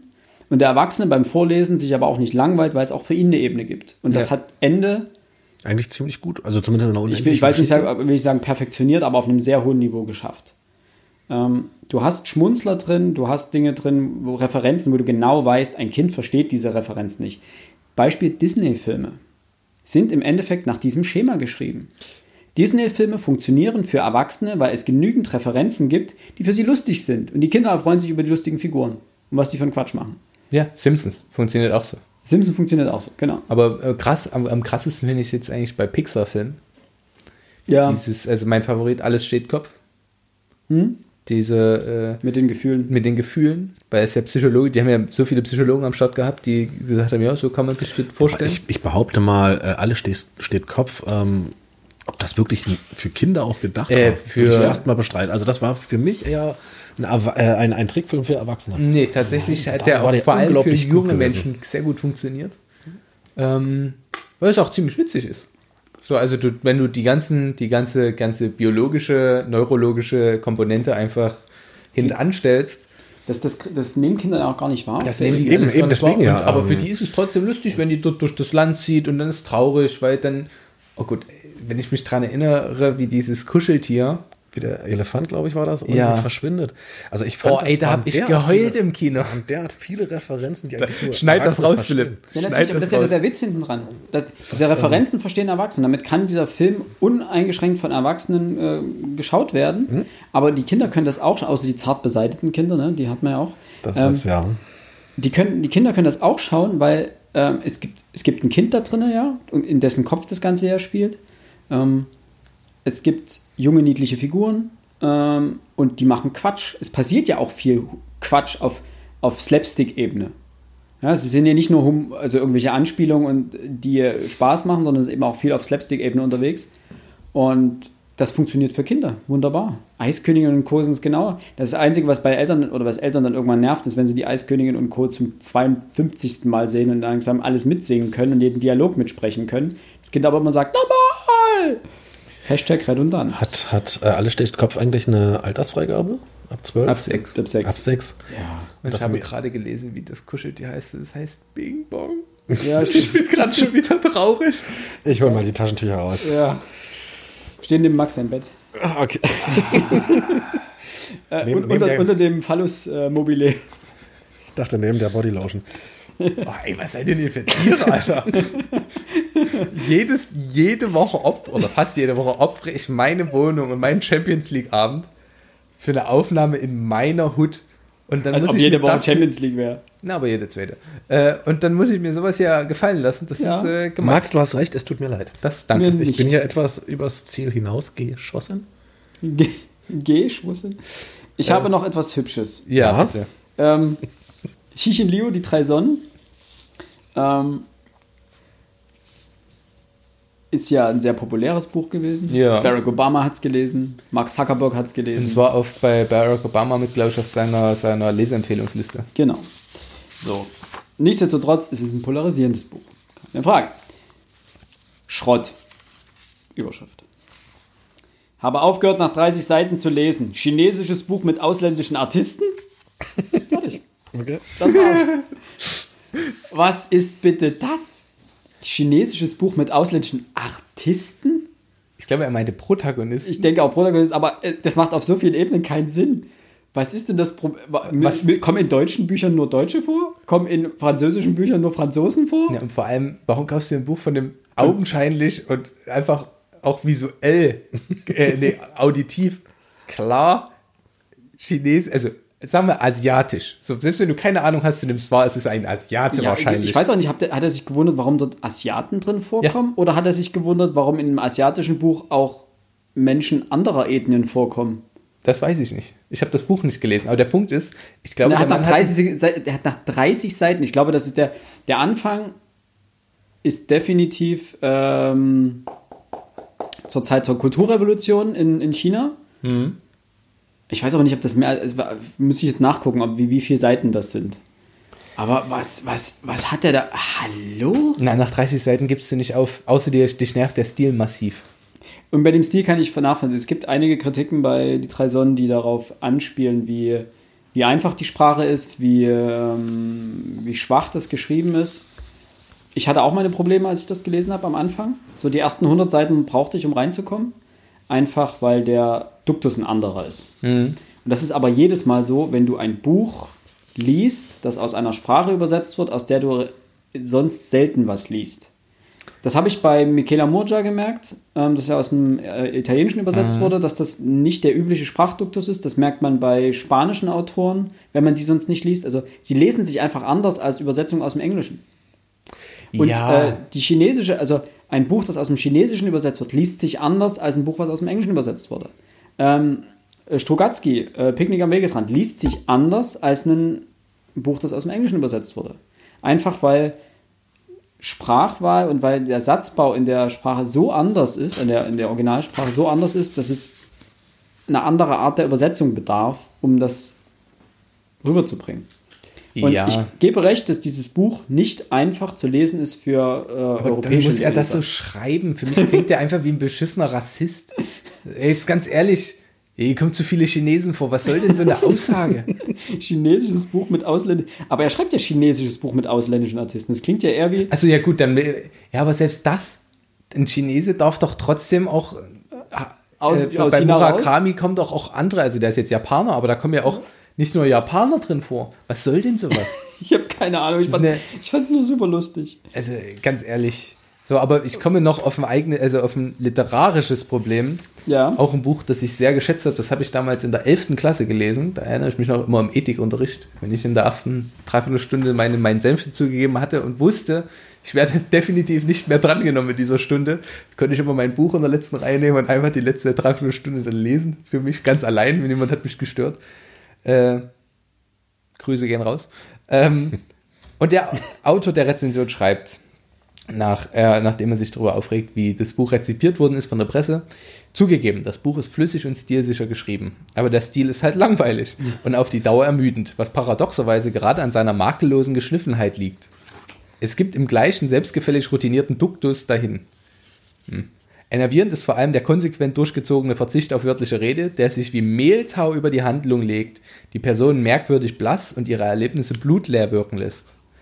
Als Leser gewinnt man den Eindruck, dass es dabei mehr um eitle Selbstdarstellung geht als um Erzählkunst. Seht mal, wie perfekt ich den Konjunktiv beherrsche. Ja, lieber Herr Kehlmann, aber das tun andere auch. Und sie lassen es trotzdem nicht so penetrant heraushängen. Ähm, diese Vermessung der Welt, ne?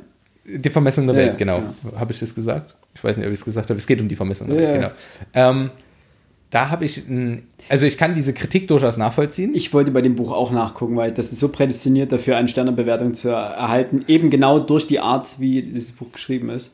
Ähm, das Problem ist, also mit dieser Kritik kann ich noch mitgehen. Ja. So, weil sie schlicht und ergreifend, der hat ein Problem mit der Sprache, dass die Sprache bewusst gewählt ist, dass man damit versucht, die Charaktere besser zu zeichnen. Dass der Humor erst dadurch zustande kommt. Ja, wir wir wollen ja nicht immer alles erklären. So, ich kann das nachvollziehen, aber ich finde es halt trotzdem problematisch, vor allem diese Unterstellung. Man unterstellt Autoren nichts. So, man kann versuchen zu deuten, aber zu sagen, ja, der Kehlmann macht das mit dem Konjunktiv nur, weil er zeigen möchte, dass er den Konjunktiv gut kann, ist auf Absoluter so viele, Humbug. ist so völlig abstrus, ähm, auch wieder viel zu viel. Äh, geht's eine Nummer kleiner? Mir hat der Konjunktiv nicht gefallen. Weil die, und der der beschreibt ja auch sehr gut. So, ist alles viel zu makellos, alles viel zu, zu, äh, zu glatt geschliffen. Völlig okay. Und macht dann weiter. Äh, am meisten geärgert hat mich aber, dass hier ein doch eher unbedeutender Schriftsteller, Daniel Kehlmann ist verdammt nochmal einer der bedeutendsten Schriftsteller der, Der Gegenwart, Gegenwart, ja. die wir in Deutschland haben. Für mich einer, der auch prädestiniert ist, in 15, 20 Jahren den Nobelpreis zu kriegen übrigens. Für sein Lebenswerk wahrscheinlich, ja. Ähm, und zwei der größten Geistesriesen der Geschichte mit suffisant ironischem Unterton als kauzige Sonderlinge hinstellt, der an der zwanghaften Marotte leiden, pausenlos irgendwas vermessen und berechnen zu müssen. Bro, du hast das Buch verstanden. Das ist aber keine Despektierlichkeit von Kehlmann, die die er hier reindeutet, sondern einfach nur problematisch liest. Aber selbst das, äh, das ist sozusagen der Running Gag der Geschichte. Hihi, haha, sehr witzig. Du fandest es nicht lustig. So, Vollkommen aber okay. Der Titel der Geschichte kommt genau deswegen zustande. Die beiden vermessen die Welt auf ihre Art und Weise. Und sie gehen dafür auch sehr problematische Wege. Und das äh, jetzt historisch. ne? Nicht akkurat ist, aber das hat auch Kehlmann nie gewollt. Und jetzt, das Historische kommt jetzt als letztes. Und das ist, überdies sind dem Autor, beziehungsweise auch dem Lektor, das ist, wird, der, Le- wird der Lektor auch noch mit hineingezogen, etliche sachliche Fehler anzukreiden. So wird zum Beispiel die Besteigung des Popocatépetl 5426 Meter beschrieben, als würde es sich um einen, jetzt muss ich umblättern, als würde es sich um einen gemütlichen Sonntagsspaziergang handeln. Von Humboldt wird währenddessen unmächtig. Just saying. Wäre ich auch bei jedem Sonntagsspaziergang, hallo? Ähm, und er wirft ihm vor, dass Kehlmann die falschen Höhenangaben reinschreibt. So, jetzt habe ich damit wel- welches Problem? A. Es ist kein Sachbuch. Es erhebt keinen Anspruch auf Wirklichkeit. B. Das ist das wirklich das geringste Problem. Es gibt viel größere historische Unklarheiten und einfach Unwahrheiten, die man hätte anmerken können, die aber auch gleichzeitig hätte ich sie völlig weggewischt, weil ich sage, es ist kein Sachbuch. Ja, er verlegt, glaube ich, irgendwo eine, eine der Ausbildungsstätte von in irgendeine andere Stadt. Genau. Einfach. So, das wäre, so, das kann, kann ich nachvollziehen, die Kritik, die ist aber trotzdem Murks, schlicht und ergreifend, es ist Fiktion. Ja. Und letztens, und da, da mache ich das Fass auf. Woher weiß, soll Humboldt die exakte Größe wissen? Er ist einer der ersten Menschen auf diesem Berg.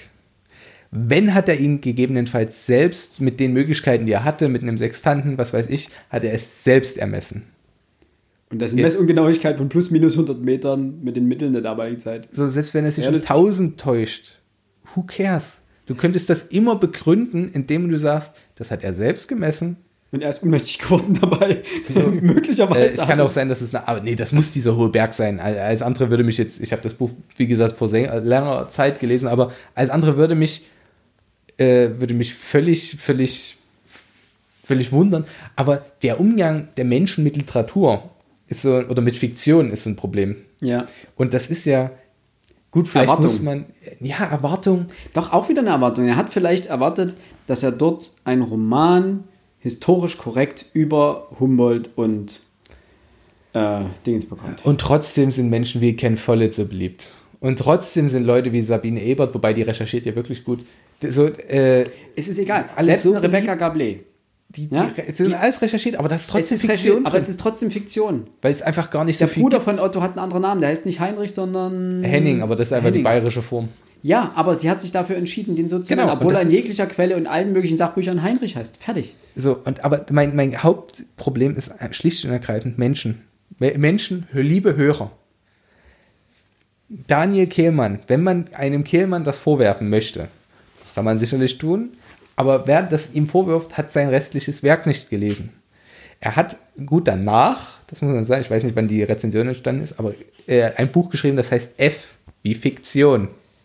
Das heißt grundsätzlich nur F, aber wie Fiktion ist so meistens der, der Sidekick. Oder Tüll jetzt, wo man einfach Till Eulenspiegel ein paar Jahrhunderte nach hinten verlegt. In 30 Jahren Krieg. Ja.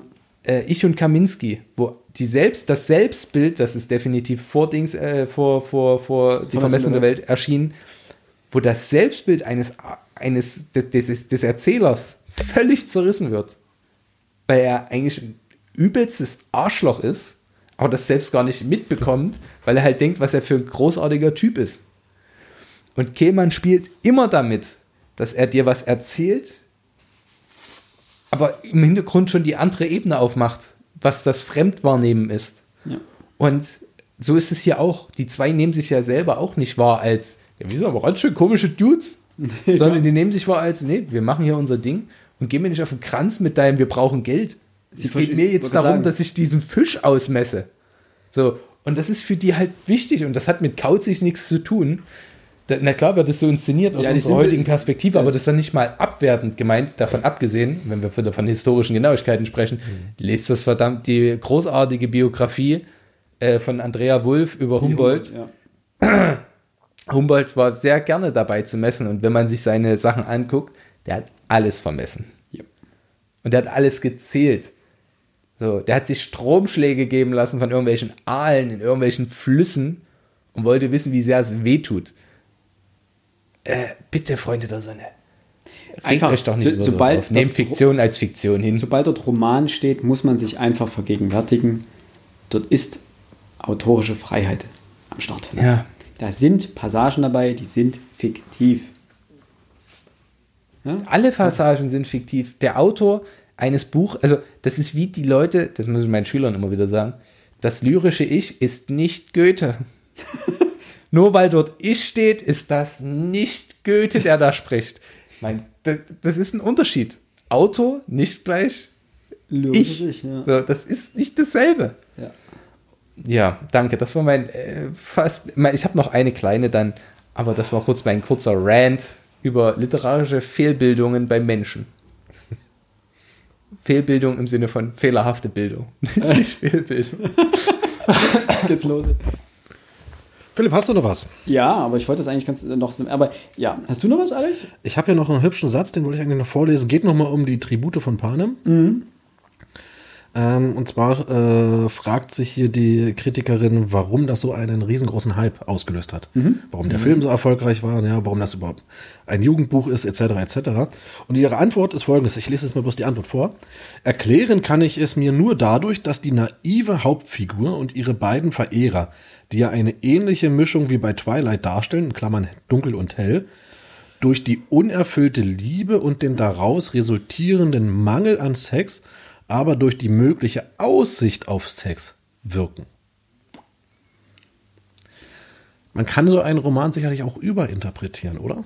Wie Vor allem die, die? Romanze spielt zwar eine gewisse Ich, weil ich kenne die Bücher nicht, muss ich dazu sagen. Ähm, die Romanze spielt ja eine Rolle, aber doch, das ist doch nicht die Metaebene dieses Buches. Das ist noch nicht mal die, die normale Erzählebene des Nein, Buches. das ist überhaupt keine Ebene in diesem Buch. Äh, ich, ich weiß nicht, was. Aber man hört ja in dem Fall schon, äh, mit was sie es vergleicht, nämlich mit Twilight. ja, Und Twilight ist nun mal ein, läuft ja nun mal unter Romantasy. Und Tribute von Panem würde ich irgendwo zwischen Dystopie und Fantasy einordnen. es ist eher noch zur Äh, eher, Dystopie. Eher noch zu Dystopie, Mhm, genau. Und gar nicht mal so schlecht. Also, Ja. Äh, mein Hauptproblem ist, dass ich da auch einfach, ich fand Katniss nicht naiv. Am Anfang schon. Ja, ne, sie will halt, also ich erstmal die Entscheidung, sich dort zu melden. Zu opfern, um also sich eig- eigentlich zu opfern. Die kann man als naiv abtun, aber Ja, was sie macht schützt ihre Schwester. Sie also schützt das- ihre Schwester, ich halte das nicht ja. mal naiv, aber was macht sie? Ich habe nur das, den Film gesehen. So. Ja. Aber sie wird am Anfang gleich inszeniert für jemand, wie jemand, der sie Familie ernährt, durch die Jagen, Der ziemlich tough ist eigentlich. der tough ist. So, also Naivität, vielleicht im. Hinblick auf die Möglichkeit, in den späteren Teilen dieses System zu stürzen. ja, aber dieser Quatsch Aber das mit ist doch- Aussicht auf Sex und nicht vorhanden. Ich, verm ich vermute mal, das ist die, dass sie hier von der, von der Leserebene spricht. Also der Leser erwartet wahrscheinlich eine Sexszene. äh, eine Sexszene, ja. Aber warum? Warum? Ich- ich weiß das es ist nicht. ein Also das ist- Jugendroman, davon abgesehen. Ja, eben genau deswegen. Es muss Coming doch of nicht. Age. Ich brauchte da eine Erklärung. Wie geht es jetzt mit dem Geschlecht? Ja, nee, also wirklich, dieses Ficky Ficky muss doch nicht immer sein. äh, nein, ich habe keine, keine Ahnung. Also Ah, großartig. Ne, also das ist irgendwie, also diese Ebene habe ich, also die habe ich noch nicht mehr erwartet. die- Also, Nee, das hat mich dann ich jetzt am meisten gehabt. Ja, ne, das ist, es ist, ähm, also ich vermute wirklich, dass sie wirklich aus Sicht des, des Lesers hier spricht. Äh, Ja, sie, sie war enttäuscht, dass sie keine, keine Also keine direkt davor, es ist für mich unvorstellbar, dass dieses Buch ein Jugendbuch ist. Es ist für mich unvorstellbar, dass ein solch gewaltverherrlichendes Buch und der dazugehörende Film gefeiert wird. Es ist für mich unvorstellbar, dass es überhaupt nicht kritisch mit dem Stoff umgeht und nur auf Spannung und Love Story ausgelegt ist. Und dann geht's so, erklären kann ich mir das nur eben bla bla bla. Durch die unerfüllte Liebe und den daraus resultierenden Mangel an Sex, aber durch die mögliche Aussicht auf Sex. Aber welche, also mich hat das jetzt nicht. Ich, ich verstehe Ja, das, das macht keinen es. Sinn. Das, das, das wollte ich euch deswegen nur Also es, ja, unerfüllte Liebe, ja, okay. Aber auch, ne, aber auch nicht. Klar, es gibt diese Dreiecksbeziehung, die irgendwie ein bisschen schräg ist, aber ich weiß nicht, wie die in den Büchern aufgemacht ist.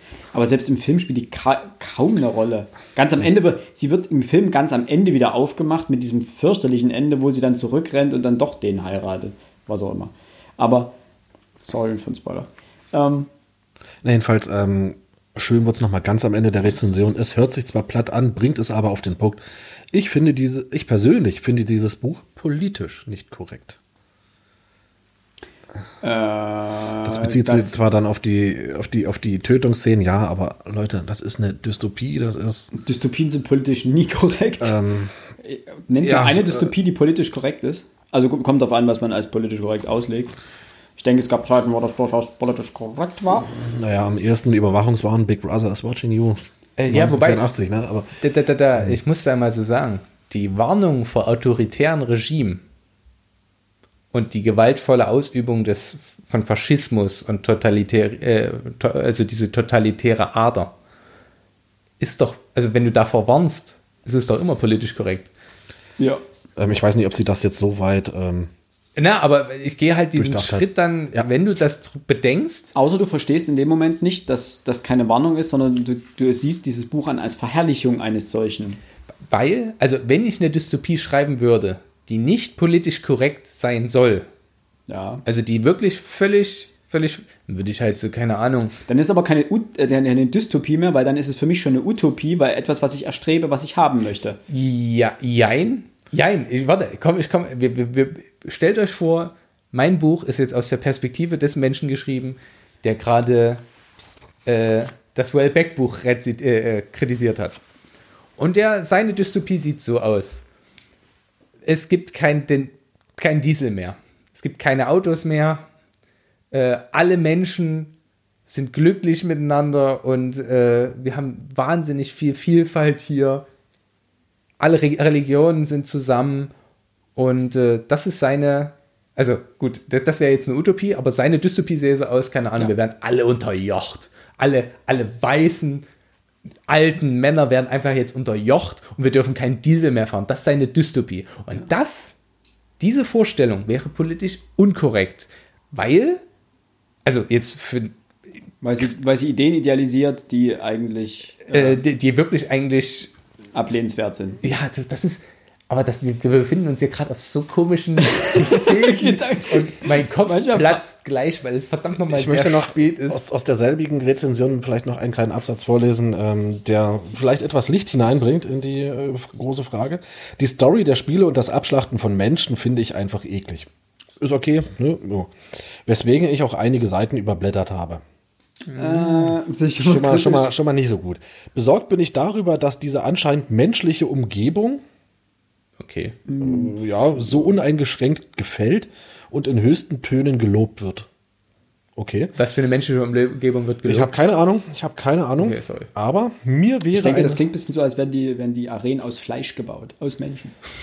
das ist eine menschliche Ich glaube, auch hier zielt sie wieder irgendwie auf die Leser und, und äh, Zuschauerschaft aus. Das, äh, Du sollst den Autor nicht. ja, ja, ne? Entschuldigung, man weiß nicht, was Leseratte damit sagen wollte. Jedenfalls führt Leseratte fort.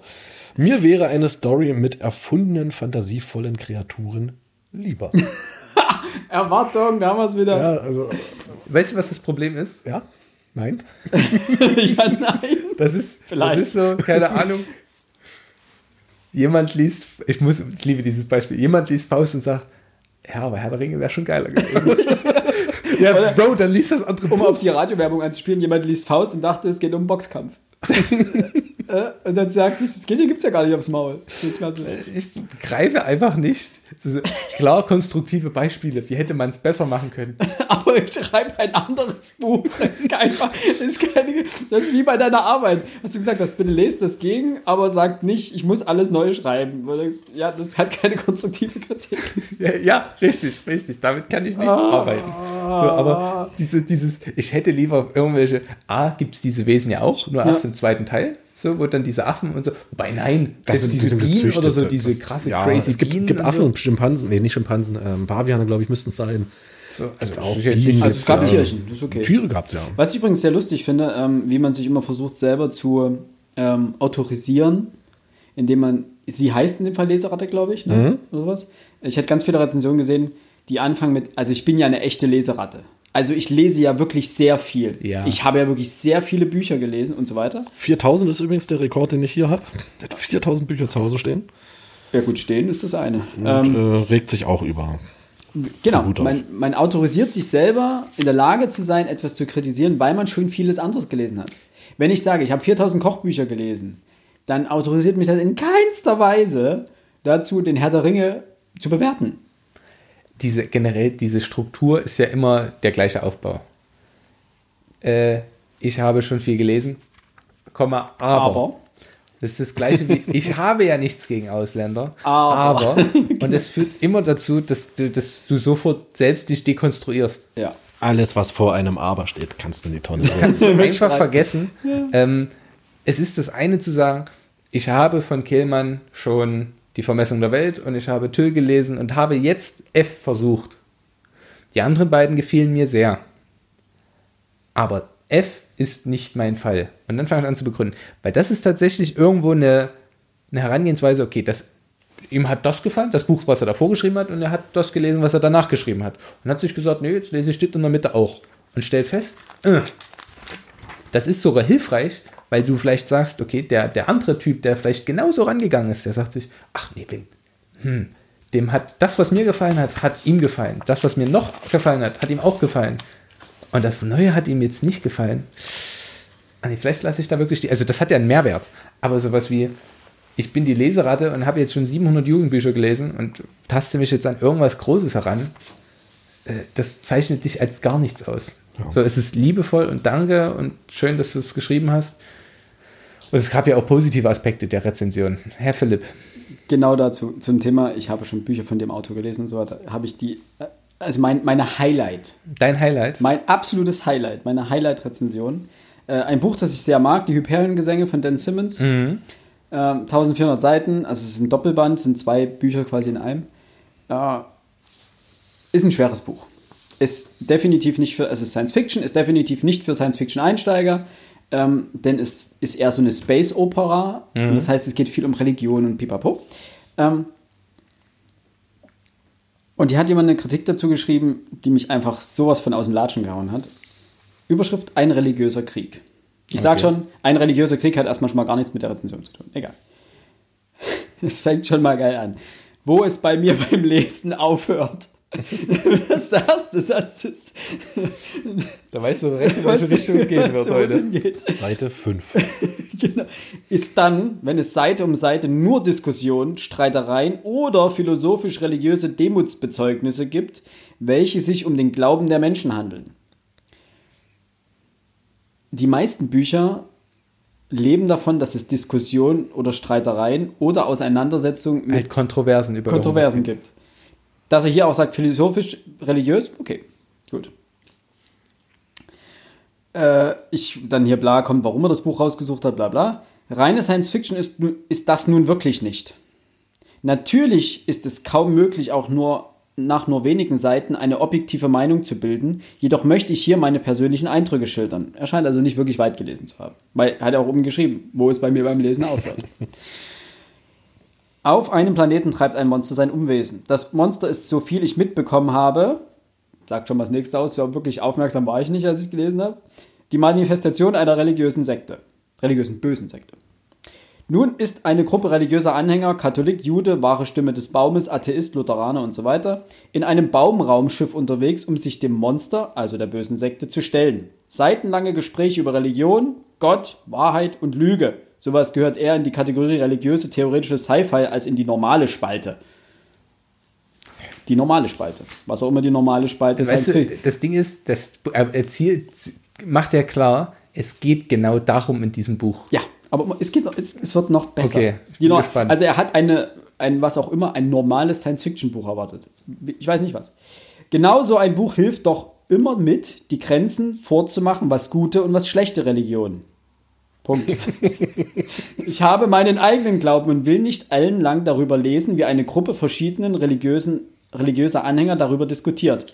Wenn ich das will, schaue ich mir eine Talkshow an. Und jetzt Trommelwirbel. In Anführungsstrichen, Dan Simmons schreibt wie ein Gott, Punkt, Punkt, Punkt, Ausführungsstrichen, las ich auf dem Buchrücken geschrieben von Stephen King.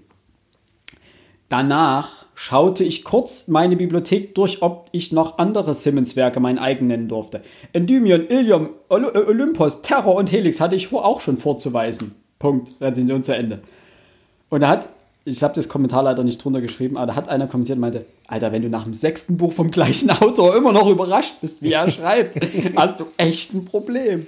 Und, das muss man dazu sagen, denn Simmons, ich jetzt, äh, bin ja gerade dabei, Ilium zu lesen, äh, auch da sind diese Kontroversen drin. Denn Simmons verarbeitet immer in irgendeiner Art Literatur, ähm, in, dem, in dem Fall dort von Shakespeare zum Beispiel, äh, bei Eum, und lässt die Protagonisten sich darüber austauschen. In dem Fall hier, also bei, bei ähm, Hyperion-Gesänge, geht es halt sehr viel um Religion und um Philosophie. Das Prinzip bei ihm ist, das bleibt gleich. Nein, na klar. Und nach dem sechsten Buch sich zu sagen, es ist ja komisch. Habe ich nicht kommen sehen. Habe ich nicht kommen sehen. also, da hört es mir beim Lesen auf. vor allem, ich war, und denn Simmons ist kein klassischer Science-Fiction-Autor, der in der Sparte Science, was auch immer Spalte normale Science-Fiction ist, da ist, da ist er allgemein nicht zu finden. Und er sucht ihn dort, findet dieses Buch, hat schon sechs davon zu Hause stehen und sagt dann, das ist irgendwie nicht normale Science-Fiction, was auch immer normale Science-Fiction ist. Ja, normale also, Science Fiction, dieser Normativ, äh, diese, dieser Normbegriff. Normale Spalte. That's what she said. Entschuldigung. Um Gottes Aber Willen. Was, was ist denn das? Das nee, war's. Also, äh, das man kann natürlich auch wirklich sich selber dekonstruieren. Das ja, ist eigentlich das Problem. Die meisten siebenmal gegen eine Garage fahren und sich immer noch wundern, dass das Tor zu ist. Weißt du? Also, es ist ja, nee, da, da, da steige ich doch aus, weil. Ja, wirklich. Ich, ich, klar, ich gebe es zu, ich probiere auch jeden Monat oder alle drei Monate, ob mir Oliven schmecken und stelle immer wieder fest, schmeckt mir immer noch nicht. Bist immer wieder überrascht, wie salzig die Dinger sind. Ja. Sind die salzig? Ich empfand die immer als so komisch schmeckend. Essig. Der Punkt ist, komisch meine Erwartung. Komisch schmecken ist auch eine sehr detaillierte Beschreibung. Der Punkt ist, es ist keine normale Science-Fiction-Olive. Der Punkt ist, ich bin mir im Vorfeld bewusst, dass das, was ich tue, eigentlich Wahnsinn ist. Dass ich immer wieder etwas probiere, aber ich bin mir auch bewusst, dass sich alle sieben, neun Jahre oder so der Geschmäcker auch einfach ändern. Ja. Und ich habe die Hoffnung, dass es vielleicht irgendwann soweit ist. Deswegen. Aber ich kaufe mir doch nicht sechs Bücher, lese fünf, fand fünf Kacke. Oder gut, noch nicht mal. Vielleicht fand er die anderen fünf ja gut. Er schreibt es ja nicht. Vielleicht hat er die anderen fünf auch nicht gelesen. Ich weiß es nicht. Die standen nur rum. er hat nur gefragt seinen eigenen. Er hat ja auch geschrieben, achso, bei dem, das hatte ich gar nicht vorgelesen, weil das sinnloser Zwischensatz war. Er hat das Buch gekauft, ein Jahr in den Schrank gestellt und dann rausgeholt, als er Langeweile hatte.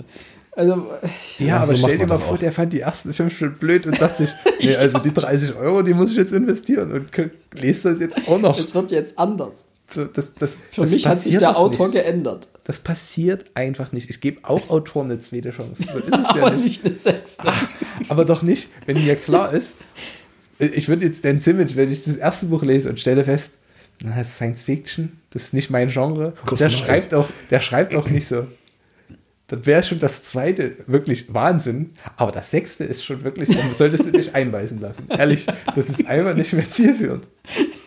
Man muss sagen, also, den Simmons schreibt wirklich großartig, aber er schreibt unglaublich speziell.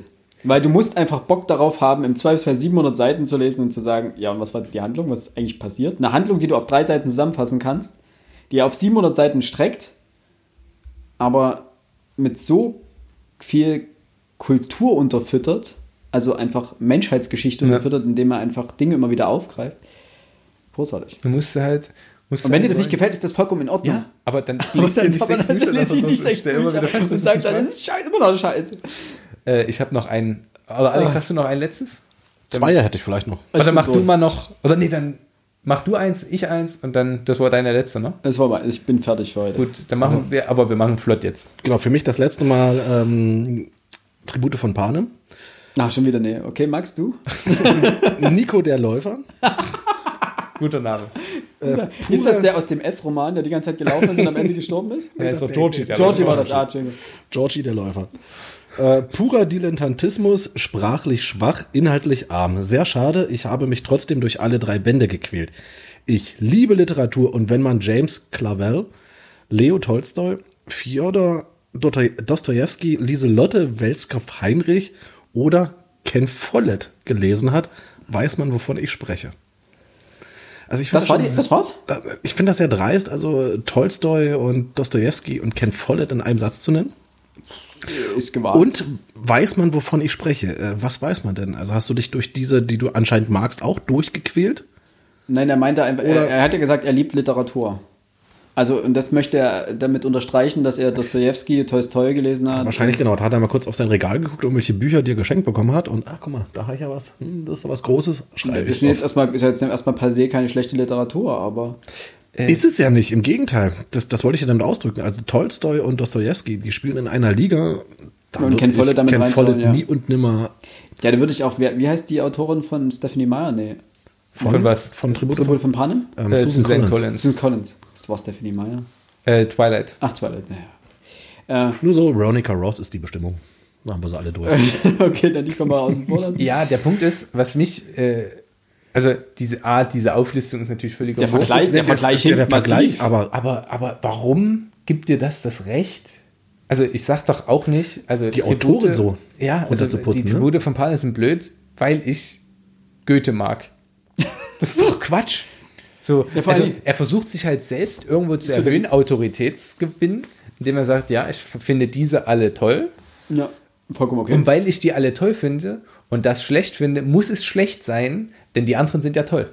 Ja. Und das ist aber eine Argumentationsstruktur, die völlig nutzlos ist, weil es einfach nicht werkimmanent bleibt.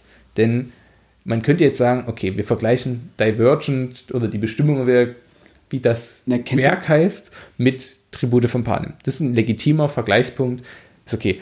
Aber wer jetzt allen Ernstes sagt, na, ich habe da mal Frieden ist Ja, ein Krieg- klassischer Coming-of-Age-Roman der russischen Literaturgeschichte. Also, wo seid ihr denn? Ironie aus. So, weißt du, das ist so, äh, so völlig andere Zeit, völlig anderer Hintergrund. Also nimmt nichts gegen Suzanne Collins. So, die mag schreiben können. Aber Tolstoi. So, das, so, Just so, saying. das, das ergibt keinen Sinn. Das ist völlig Und überflüssig. wer weiß, dass ich Bücher lies, äh, liebe, der weiß auch, dass ich mich deswegen, weil ich Tolstoi so toll finde, musste ich mich durch Susanne Collins Werke durchquälen. So, und das also ist diese Argumentation ist so, Auch da sind wir wieder beim Wahnsinn. Ich merke, das erste Buch gefällt mir nicht. Dann hör doch einfach Ja. auf. Jetzt habe ich es gekauft, jetzt lese ich es zu Ende. Ja, aber wer- kauft sich denn alle drei das, Teile mit? das war ist, am Schuber. Doch, doch, das, das ist, ich kann es mir, ja genau, war am Schuber. Das ist, als wenn du in einen Café gehst, dir einen Kaffee kaufst, dann kriegst du immer diese Keks und den Zucker. Zu Hause würde ich das nie essen. Aber ich habe den Scheiß im Kaffee mitbezahlt. Also wird der Keks gegessen und der Zucker kommt in den Kaffee rein. Und wenn du so einen Schuber aus Versehen einen Schuber mit drei Büchern kaufst, Für 6 Euro. Das kann schon mal passieren. dann, lies, dann werden auch alle drei Bücher gelesen. Und du stellst immer wieder fest, nee, ist nicht meins, aber ich lese jetzt weiter. Was, Ich fand Zeit. ja Tolstoi gut. Also, Tolstoi war spannender. Schwere Kost. Um, um mal die Klitschko-Brüder aus der Milchschnitte-Werbung zu zitieren. Äh, Nein, also, wenn du, was, was war noch da? Dostojewski, Tolstoi, was war noch dabei? Äh, Ken Follett als letztes. Ja, gut, den und irgendwas mit Lieselotte. Wo habe ich denn jetzt den Zettel hingemacht? Äh, Ja, das war egal. ja, Ja, ist vielleicht auch. Ach ja, hier. Ähm, James, ich weiß nicht, wie man den James Namen ausspricht. Clavel. Ähm, der hat, äh, krass, der hat eine Asien-Reihe geschrieben. Ähm, also, die sind ziemlich cool, die Bücher. Aber die sind, also alle, die er auflistet, mal abgesehen jetzt von Ken Follett, der wirklich sehr, ich will jetzt nicht sagen mainstreamig schreibt, aber Ken Follett ist leicht bekömmliche Kost. Also das Problem an Ken Follett ist einfach, dass die Bücher sehr dick sind. Also um Und das sind natürlich, sie sind, sie sind komplex, keine Frage, aber sie sind jetzt sprachlich nicht so, dass man sagt, ich steige komplett aus. Also ich würde Ken Follett nicht mit Tolstoi vergleichen. Nee, ich auch nicht. Auch, also auch Clavel schreibt in einem Stil, Also die Bücher sind dick, sie sind massiv klein geschrieben und das sprachliche Niveau ist relativ hoch und es ist einfach, es ist ein sperriger Text. Ähm, Und wer war die Frau? Ähm, Lieselotte Welskopf-Heinrich. wer ist denn das? Wer hat, was hat die denn geschrieben? Also die, kann, die sagt mir gar nichts. Aber Mir tatsächlich auch nicht. Wie heißt die? Lieselotte? Lieselotte Welskopf Lieselotte Heinrich. Welskopf. Heinrich. Hein- Henrich. Guck doch mal bitte, wie fett die Bücher von der sind. Wenn das nicht auch so eng ist mit 1000 Seiten, ne, dann So, geboren 1901, gestorben 1979. Ähm, deutsche Ah, die Alters- Söhne der großen Bären. Das sind solche, solche, solche Winnetou-Geschichten, würde ich Ja. jetzt mal sagen. Weiß ich nicht. Also sie war Wissenschaftlerin unter anderem, hat, also hat auch wissenschaftliche Veröffentlichungen. Ähm, ähm, Belletristin, große Söhne der großen Bärin, hat sie ja gerade gesagt. Mhm. Das klingt wie ja, der junge Häuptling und so weiter. Ja, Genau. okay, Winnetou-Geschichten. Mehrere Bände sind das? Jan und Jutta, drei Wassertropfen. Drei Wassertropfen, sagt man irgendwas. Hans und Anna, der Bergfühler-Erzählung. Aber auch das ist wieder was, wo ich sage, du vergle er vergleicht jetzt einfach, ähm, Das sind Literatur von dem- aneinandergereihte Autoren. ja, aber das, das sind hauptsächlich Literaturen, die ein sehr hohes, ähm, ich will nicht, nicht unbedingt nur sprachliches Niveau, aber also die haben auch eine ganz andere Zielgruppe. Das kommt noch dazu. Zielgruppe ist einfach wichtig. Du kannst nicht sagen, äh, Jim Knopf hat mir nicht gefallen, weil, weil es ist nicht, hat nicht die Komplexität eines Krieg und Frieden. Ja, herzlichen Glückwunsch. Es ist auch nicht die Idee dahinter gewesen. Nee. Also, das ist Ich finde, diese, diese Vergleichbarkeit von Literatur ist generell so eine problematische Sache. Man kann das hin und wieder machen, aber man sollte vielleicht gewisse Autoren nicht gegeneinander aufwiegen. Ja. Ich finde selbst den Vergleich Dostoevsky-Tolstoi problematisch, auch wenn das beides russische Autoren sind. Mag alles sein, aber sie sind doch trotzdem andere, andere Personen. So. Und ne, haben völlig anderen Werkhintergrund. ja. Und äh, wie gesagt, aus meiner Sicht sind das einfach Argumentationsstrukturen, die, die nicht wirklich äh, Sinn braucht haben. man, da braucht man nicht viel drauf geben. Alex, hast du noch einen? Äh, weil wir gerade so über Sprache gesprochen haben, es gibt hier tatsächlich einen, der sprachlich, ähm, ich sag mal, ein bisschen dick aufträgt in seiner. Oh, da bin ich gespannt. Ähm, es geht um John Irving, Gottes Werk und Teufels Beitrag. Habe ich gelesen. eines der besten Bücher, das ich je gelesen habe. Schon wieder. Das ist vielleicht sogar das Ich beste. dachte, Buch. Michael Ende war vorhin. Dann Nee, das war mit eins der beste. Achso, mit eins, okay, ja. Äh, ich habe ich hab, ne, eine ärgerliche, politisch motivierte Unterhaltungsschmunzette ohne erkennbaren Willen zur literarischen Formgebung. Uferlos zerschwafeltes, vielgut Gedöns, pseudoschockierendes Sozialmilieu-Gemotze, selbstgefällig vorgetragene Rechercheergebnisse und sprachlich weit einge äh, weitgehend eindimensionale Schilderungen. Äh, zudem mit erkennbaren Übersetzungsschwächen. Zudem wird man alle 100 Seiten mit denselben Details konfrontiert, vermutlich um sicherzustellen, dass man auch ja die Pointen nicht verschläft. Stichwort Pointen. Die werden mit irritierender Konstanz erklärt. Nicht ein erkanntes Motiv, nicht eine Analogie wird dem Leser zur eigenen Erkenntnis überlassen. Bla bla bla bla bla. Das in sich korrekte Substrat des Textes. Die Frau sollte selbst entscheiden können, ob sie abtreibt oder nicht, täuscht nicht über den kolossalen literarischen Fehlschlag hinweg. Da hätte ein zweiseitiger Essay mehr Wumms gehabt als diese 800 Seiten Schinker. Schinken. Das Beste am Buch ist sein Titel. Wer es bisher noch nicht gemerkt hat, das ist keine Leseempfehlung. Ja, aber ähm, grundsätzlich. Vollkommen falsch. Okay. Also bitte, ähm, es, geht, es geht in dem Buch tatsächlich darum, inwiefern ist eine Abtreibung ähm, moralisch richtig? Mhm. Inwiefern dürfen Frauen überhaupt über ihren eigenen Körper entscheiden? Ähm, Das ist auch eine politische Frage. ja, aber es Ja. ist keine politisch motivierte Unterhaltungsschmunzette. Also, ja gut, das ist auch eine Einordnung also- des, des Rezensenten. Ja, genau. Also So, er- das er- kann, ist ja eine Meinung. viel gut Gedöns. Ja, das ist auch das eine Es Meinung, geht ja. um Vergewaltigung in dem Buch. Es Ja, geht gut, also um, da, dafür habe ich das Buch nicht gelesen. Da Also, es fehlt mir so. jedwedes Hintergrundwissen über das Buch. ja, okay. Das Das- Ähm, Wa- Was mich stört, ist so, der, der zweite Teil seiner Rezension ist relativ sachlich. er fängt am Anfang sehr aber, hochtrabend an. aber er fängt am, er, er, raged am Anfang halt hart rum. Also das, was er am Anfang dort vom Leder zieht, eben viel gut Schmonzette oder was da gab es, das passt nicht. Viel gut Gedöns. Viel gut Gedöns. Passt nicht zu dem, wie er den zweiten Teil schreibt.